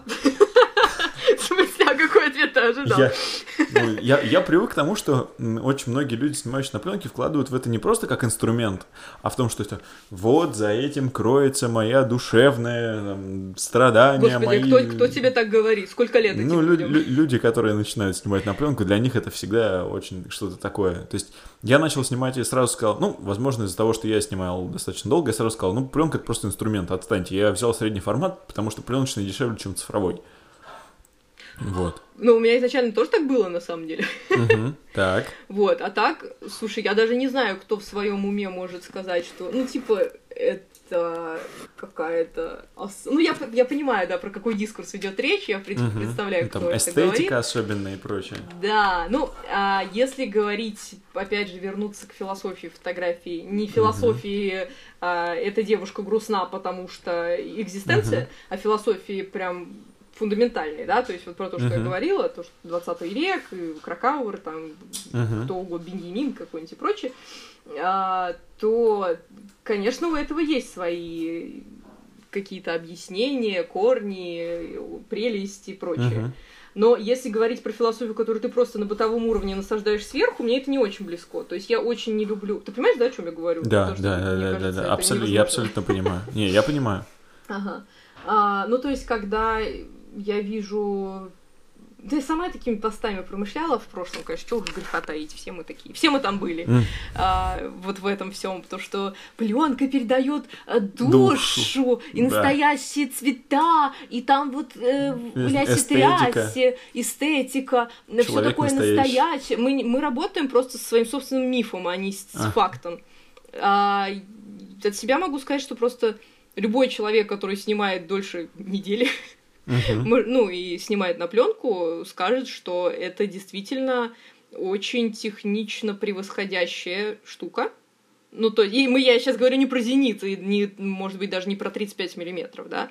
То, что, во-первых, нам не нужно ничего обрабатывать, а я, повторюсь еще раз, я ленивая задница, поэтому я не люблю ничего обрабатывать долго. И не, не Но люблю приходится. Вот эту... ну, в меньшей степени, естественно, чем если бы я работала с цифрой.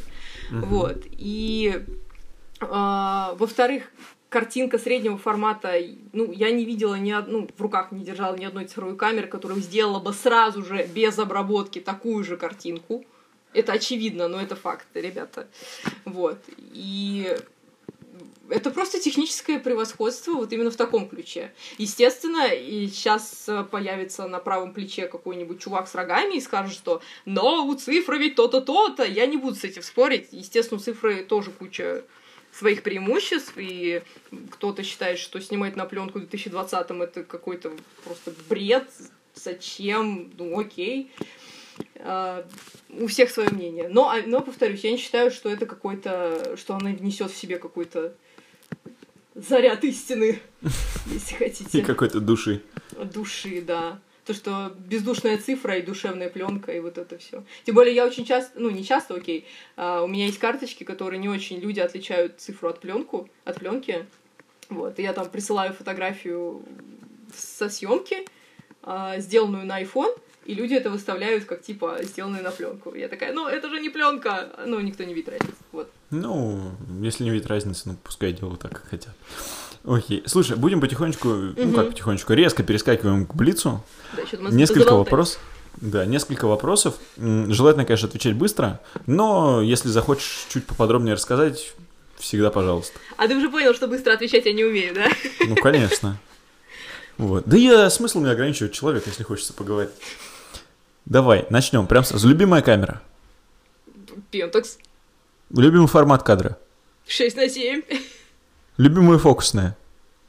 Что это значит? В смысле, фокусное, фокусное расстояние? расстояние? Да, какое есть, такое и любимое, 105. Окей, хорошо. Цвет или ЧБ? Цвет. Почему? А, ты пропал только что. Я а, здесь. Появился.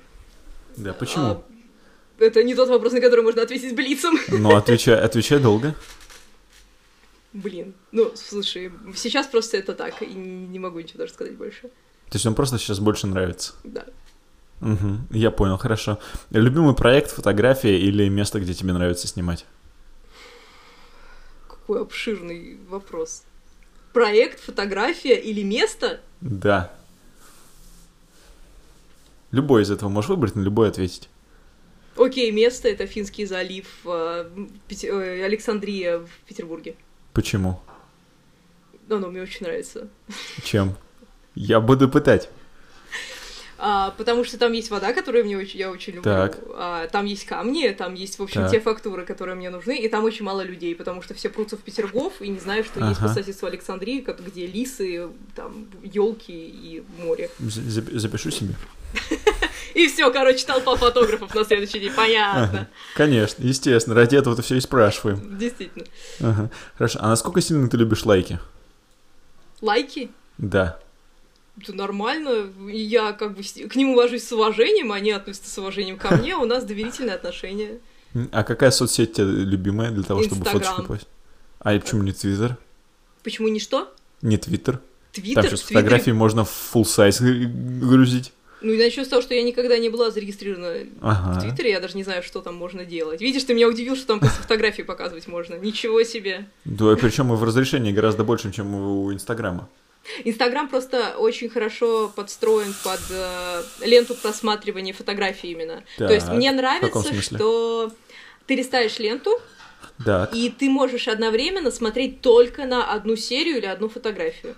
Угу. Очень мало какая сеть такое представляет. Допустим, угу. чертов контакт, вот этот, так. ты листаешь ленту, ты кучу информации, там а, какой-то наполнитель для лотка рекламируется слева, справа свадьбы по 30 тысяч рублей срочно, в середине котики и там фотографии Авидона внезапно. Ну, то есть, ага. такое количество информации я не готова употреблять.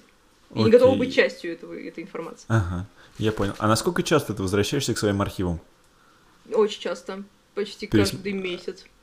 Ты их пересматриваешь э, только или переобрабатываешь? Удаляю очень много. Ага, хорошо. И вот как раз да, последний вопрос туда же. А есть один фотограф, который э, как-то выразил такую идею, что очень полезно взять все свои архивы, удалить нафиг и начать все с чистого листа. Тебя такая идея не посещала? А, посещал, но мне жалко лайков. Вот мы и выяснили. Окей, хорошо. И самый последний вопрос. Э, немножко из мира животных. Смотри, есть такие животные. Так. Козы. Зрачки у них, во-первых, чуть больше прямоугольные и расположены горизонтально. Мой к тебе вопрос, почему? Можно не быстро отвечать. Ты рассказываешь про зрачки, а у меня в голове просто «Ведьмаку заплатите чеканной монеты». Блин. Да, потому что они красавчики сразу становятся. В таком Окей. сочетании все. Это все, что я могу сказать про. Хорошо. Да, и я, на самом деле, я обещал всем, кто смотрит, что вот в последнем эпизоде сезона я скажу, почему с научной точки зрения у них такое. Ну, Так, почему у них строение? Потому что они, так как они травоядные, они периодически на- наклоняют голову вниз, и, соответственно, у них поле зрения меняется. И из-за того, что у них такие широкие зрачки, они могут видеть на периферии гораздо больше. В, в то время как у хищников глаза, наоборот, вертикальные, и они могут э, сверху вниз гораздо больше видеть, поэтому они и э, успевают видеть свою добычу. В то время как добыча, наоборот, успевает их видеть со стороны. представляешь, в каком шоке сейчас люди, которые подключились только что? Да, Типа, что? Какие козы? Что? Что происходит? да. О чем речь вообще? А, Вот, да. А может мы тогда спросим у тех оставшихся десяти Да, людей, давай. боже, какая я непопулярная, а, что, что До этого надо? 20 сидела, они устали. Ну да. Вот. Да, ребят, давайте, э, ваши вопросы. У нас как раз 10 минут приблизительно осталось до того, как Инстаграм нас скажет второй раз, что мы задолбали его говорить. Поэтому, если что-то есть, с удовольствием ответим. Давайте подождем пару минут. А я сейчас сделаю переворот. А, то есть вот так вот, да? Вот так вот, да. Ладно, я еще тоже поверну. Ну, под конец. Ну да, Уважим тех люди- людей, которые возмущались, что мы горизонтальные. Я пока почитаю, что мне тут написали еще. Вы про пленку, мы про пленку, да, в том числе. Так я не выяснила, Просто- кто там у меня учился и кто написал мне. Да, Про- просто слушают наше радио, это забавно и интересно. Слушай, ваше радио чудесно. Ну вот. Нас нужно слушать почаще. И подписаться на подкаст. Да, е- если он выйдет нормальным, то что я там Выйдет. позаписала о себе. Да выйдет нормально. В любом случае. Ладно, пока народ что-то ничего не пишет, я предлагаю закругляться. Мгм. Вот. Спасибо, что пришла. Мне было, правда, очень интересно с тобой поговорить. Спасибо, Один из, наверное, позвал. самых интересных собеседников.